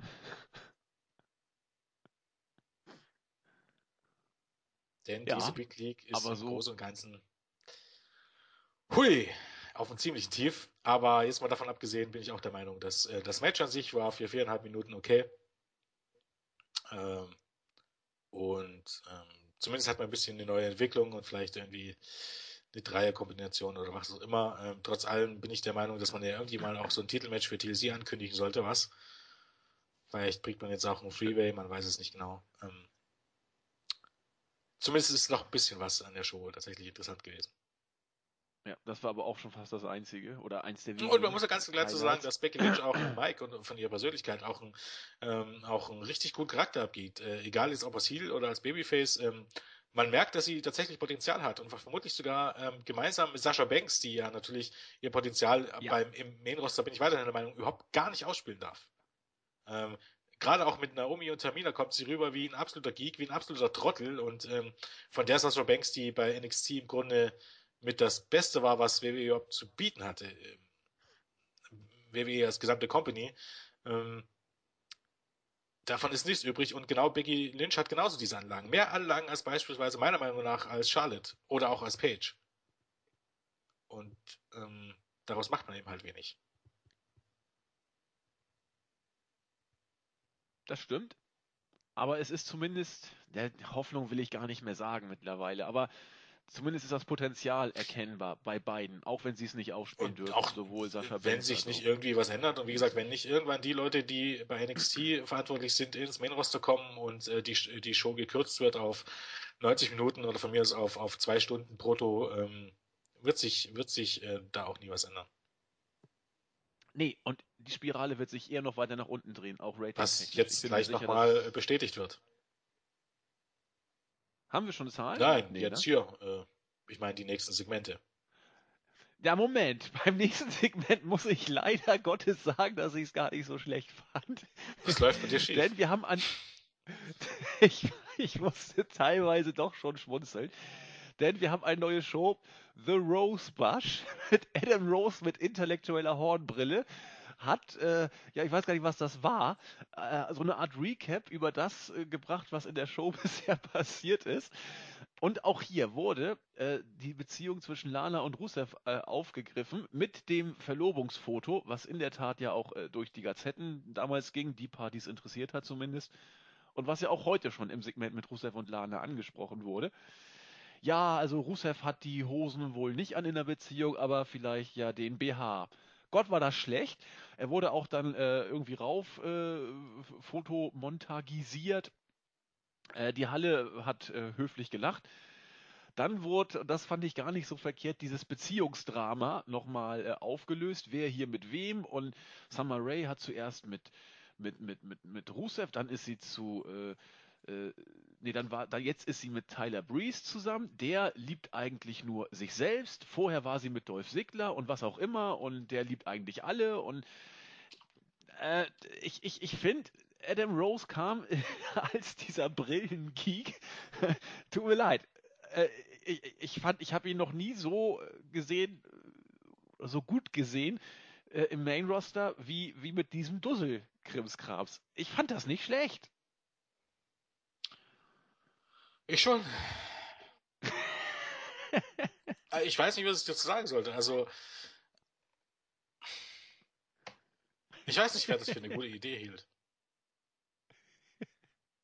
Jetzt mal davon abgesehen, dass es nicht irgendwie gut äh, rüberkam,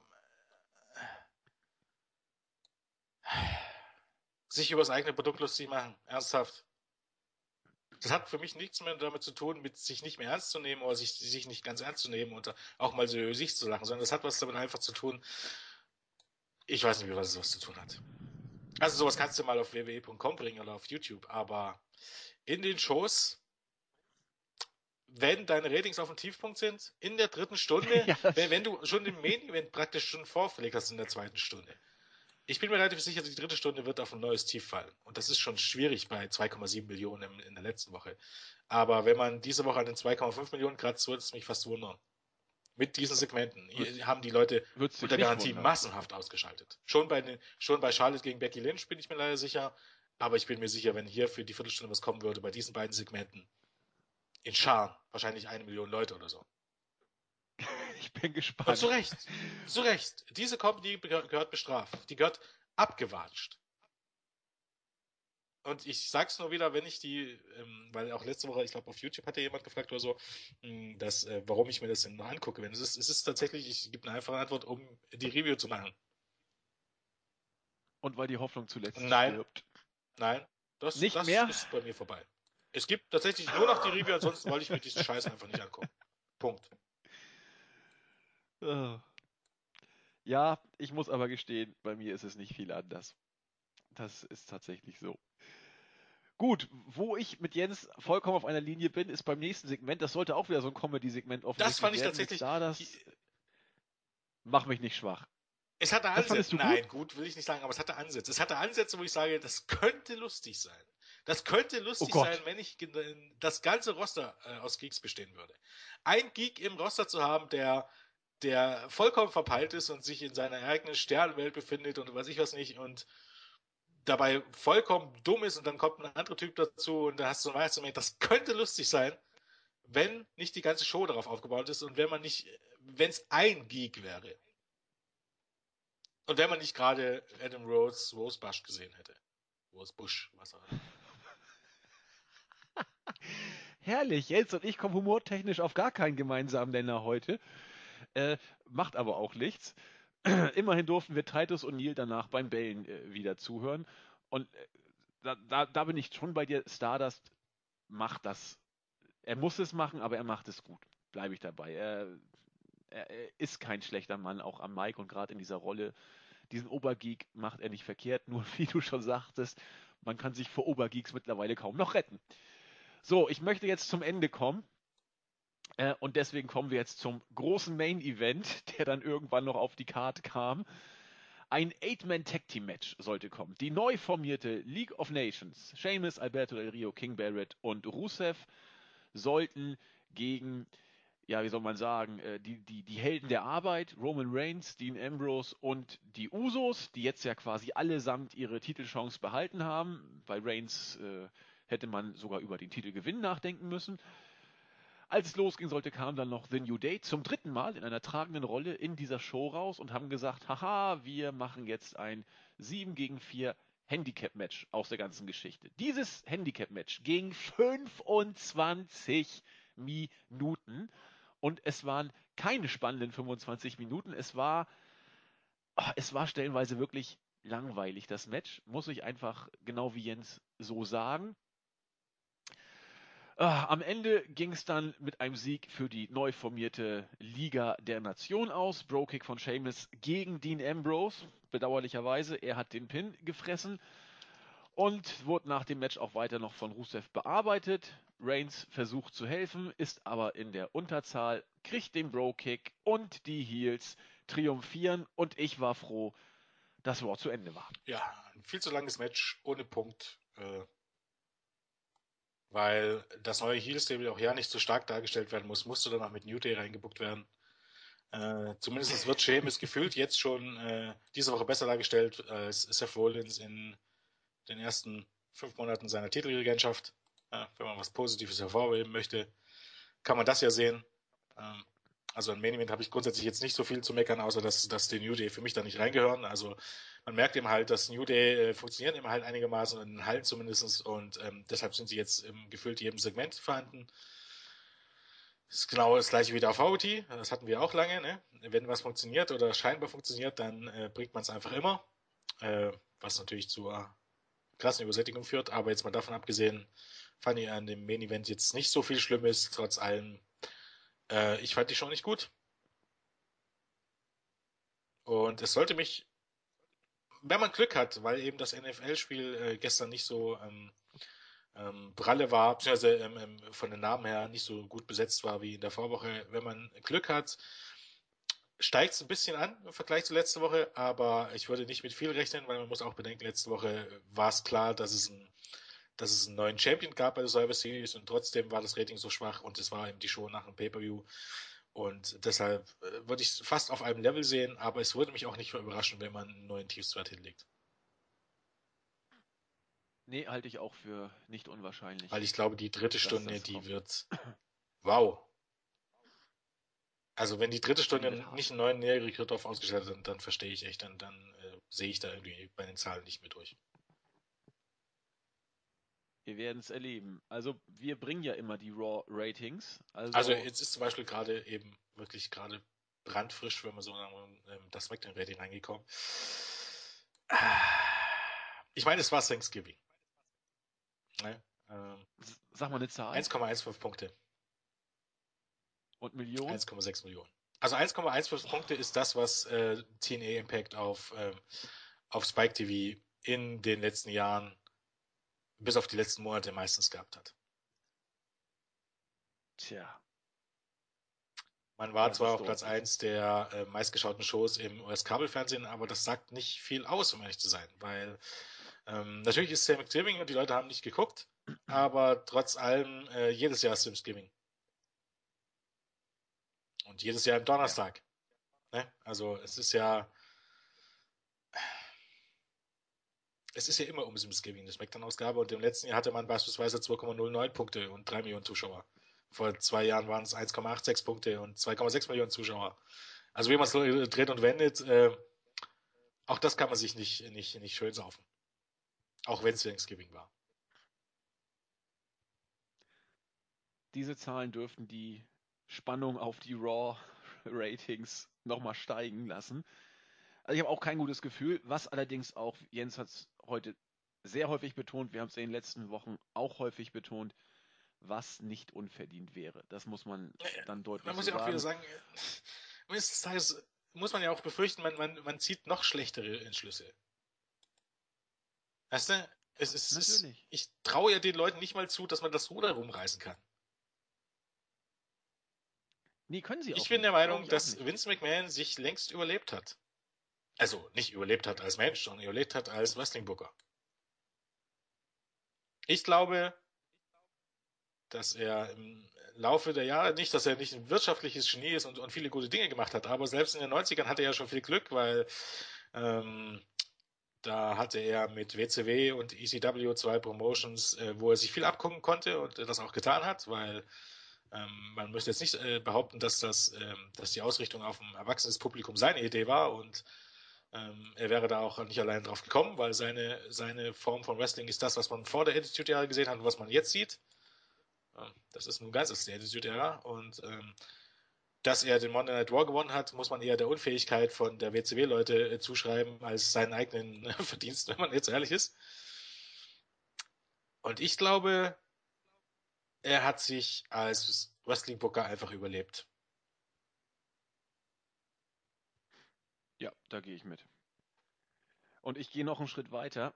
Wir haben jetzt ja nicht nur von Mick Foley in der letzten Woche viel kritische Worte gehört. Ich weiß nicht, wie der Junge heißt, auch ein Rob ehemaliger Naylor. WWE. Genau. Hat etwas gesagt und äh, da ist, glaube ich, was dran. Man muss eigentlich äh, das ganze Produkt neu definieren. Sonst wird das verdammt schwer. Und das ist ein, ein Rieseneinschnitt, der aber äh, tatsächlich wohl nicht mehr zu vermeiden sein wird. Denn so äh, man buckt sich wirklich mehr als in die Bedeutungslosigkeit. Man buckt sich selber, äh, man macht sich ja selbst lächerlich mittlerweile. Und man, man verbirgt es nicht mehr, man, man packt es äh, in die Shows ganz offensiv rein. Man, man macht deutlich, ja, bei uns sind mindestens äh, drei Viertel des Rosters sind Geeks und oder Vollidioten. Man bricht K-Fape da, wo man Bock drauf hat. Man parodiert sich selber das kann auf Sicht nicht gut gehen. Und weil auch dieses, äh, dieses äh, Segment mit Adam Rose, ich fand's lustig, aber da kann ihm das Lachen ein Stück weit im Halse stecken bleiben, weil man sowas von, ob man das jetzt lustig findet oder nicht, muss jeder selber entscheiden. Aber man sägt am eigenen Ast. Ganz, ganz deutlich in Verkennung der Realität. Das kann auf Sicht nicht gut gehen. Und wir sind mittendrin, der WWE ein Stück weit beim Sterben zuzugucken. So, so krass vielleicht nicht, aber äh, die Ratings sind schlimm. Und es ist erklärbar, warum sie so schlimm sind. Mit diesen, ja, doch eher finsteren Worten kommen wir zu, äh, zum ersten Höhepunkt der Show, nämlich zum Ende. Wir haben noch die Grüße, zumindest ich habe noch ein bisschen was. Ich glaube, Jens, wenn du gucken willst, äh, ich habe äh, YouTube mir gekrallt. Du kannst ja mal gucken auf der Startseite, was am Start ist. Ich wollte äh, grüßen den MK0308, der hat sich vom Weihnachtsmann einen Gruß von Jens und mir gewünscht. Hiermit seist du dann gegrüßt. Ähm, auf YouTube seien drei Kollegen gegrüßt. Einmal Your Gut One Trick, dann Luxus Crafter HD, ich hoffe, ich habe es richtig ausgesprochen, und der IP-Fan Pascal. Diese drei wollte ich mal herzlich grüßen. Äh, die haben sich entsprechend positioniert und damit die Show wenigstens was Positives hat, seid ihr hiermit positiv gegrüßt. Jens, hast ähm, du noch was? Ja, Moment. Und zwar auf der Startseite ein gewisser Scorpio, beziehungsweise Sco, RP, IO, also RP in der Mitte groß geschrieben. Äh, aber ich glaube, Scorpio passt ganz gut. Ähm, den sollten wir grüßen. Ähm, danke für das Lob und äh, noch geschrieben, was haltet ihr von der Idee, Berler mit dem Bala Club debütieren zu lassen? Macht es Sinn, wenn dieser aus NXT besteht? Äh, grundsätzlich äh, würde ich natürlich äh, Bala und Bala Club befürworten. Das Problem ist, ähm, wie ich jetzt in der Liebe schon mal angedeutet hatte, im Moment würde ich es überhaupt gar niemandem wünschen, in die Main-Shows zu kommen. Punkt. Ja, Punkt. Ja. Das, das geht nur gegen den Baum. Man ist unfähig, neue Stars zu kreieren, man ist unfähig, was Gutes auf die Beine zu stellen. Im Moment gönne ich es niemanden. Die sind bei NXT gut aufgehoben und da hat man Spaß an den Leuten, da weiß man, dass die Stars ähm, auch ihren, ihren ähm, Fähigkeiten entsprechend eingesetzt wird. Und ich glaube, ähm, das ist im Moment einfach nicht die Lösung, die Leute hochzuholen. Ähm, man hat genügend Talente, aber diese Talente werden beschissen eingesetzt. Ähm, das gilt ja auch für Leute wie Sheamus und King Barrett und, oder Rusev und, und, und Co. Das liegt ja nicht daran, dass die, dass die alle nichts können, sondern dass die beschissen eingesetzt werden. Und nicht ihren Stärken entsprechend. Und ähm, ich weiß nicht, ob es da noch mehr Talente ähm, gut machen. Bala ist meiner Meinung nach einer der Leute, in die Zukunft, die WWE Zukunft gehören sollte. Und eigentlich müsste die Zukunft, da diese Leute eben alle über 30 sind, auch langsam jetzt beginnen. Aber bevor ich ihn ähm, in die Shows sehe und dann dort, ähm, keine Ahnung, wie Kevin Owens verkümmern sehe, ähm, ich weiß nicht, dann soll er lieber bei NXT bleiben. Denn ich glaube, auch Bala würde wahrscheinlich in der Midcard landen und ähm, ähm, es ist nicht wie in den 90er Jahren, dass du sagen könntest, Shawn Michaels, wie Shawn Michaels, der hat mit 20 angefangen und ähm, nach 10 Jahren oder nach 15 Jahren ist er dann äh, groß rausgekommen. Das ist nicht mehr der Fall. Die, die jetzt hochkommen, die Talente sind alle über 30. Die sind nicht viel jünger als, als Randy Orton oder John Cena. Also du kannst jetzt nicht darauf warten, dass die in 10 Jahren irgendwann den Brot durchschaffen. Die müssen den jetzt schaffen. Du kannst nicht die Ewigkeiten warten, bis sie gebuckt werden ähm, als Main Eventer. Denn das Problem ist auch einfach, ähm, wenn du heutzutage nicht als Main Eventer gebuckt wirst, wirst du als Midcarder gebuckt. Und was heute Midcard ist, war früher ein Jobber. Oder zumindest ein Underkader. Vielleicht nicht unbedingt ein Jobber, aber zumindest ein Underkader. Und ähm, das schadet den Leuten, weil Sieger und Niederlage zählen im Wrestling. Und wenn du erstmal genug verloren hast, wird dich niemand mehr ernst nehmen. Als glaubwürdiger Main Eventer zumindest. Und deshalb sollten, bin ich dafür, eigentlich grundsätzlich Balor Club und äh, Finn Balor als wichtiger, starker Mann im Main Roster bin ich dafür, aber nicht im Moment. Gott bewahre. Ja. Damit sind wir am Ende angekommen. Wir wünschen euch noch eine schöne Woche und als Rauschmeißer ist mir auch der schlechteste Spruch heute nicht zu schade. Ihr wisst ja, Roman Reigns musste Sheamus in unter 5.15 besiegen. Wenn ihr euch mit eurer Liebsten oder eurem Liebsten zusammensetzt, lasst euch mehr Zeit als 5.15. Haha, mit diesem erbärmlichen Rauschmeißer habe ich hoffentlich nicht den letzten Hörer vergrault. Wir sind für euch da. Wann und wie, wissen wir nicht. Vielleicht machen wir irgendwann noch mal was über Schimmer, weil ich will endlich mal was Gutes über äh, Darm-Wrestling sagen, jenseits von NXT. Schauen wir mal. Auf jeden Fall freuen wir uns, wenn wir euch das nächste Mal wieder begrüßen dürfen. Macht es gut. Bis dann. Tschüss. Tschüss.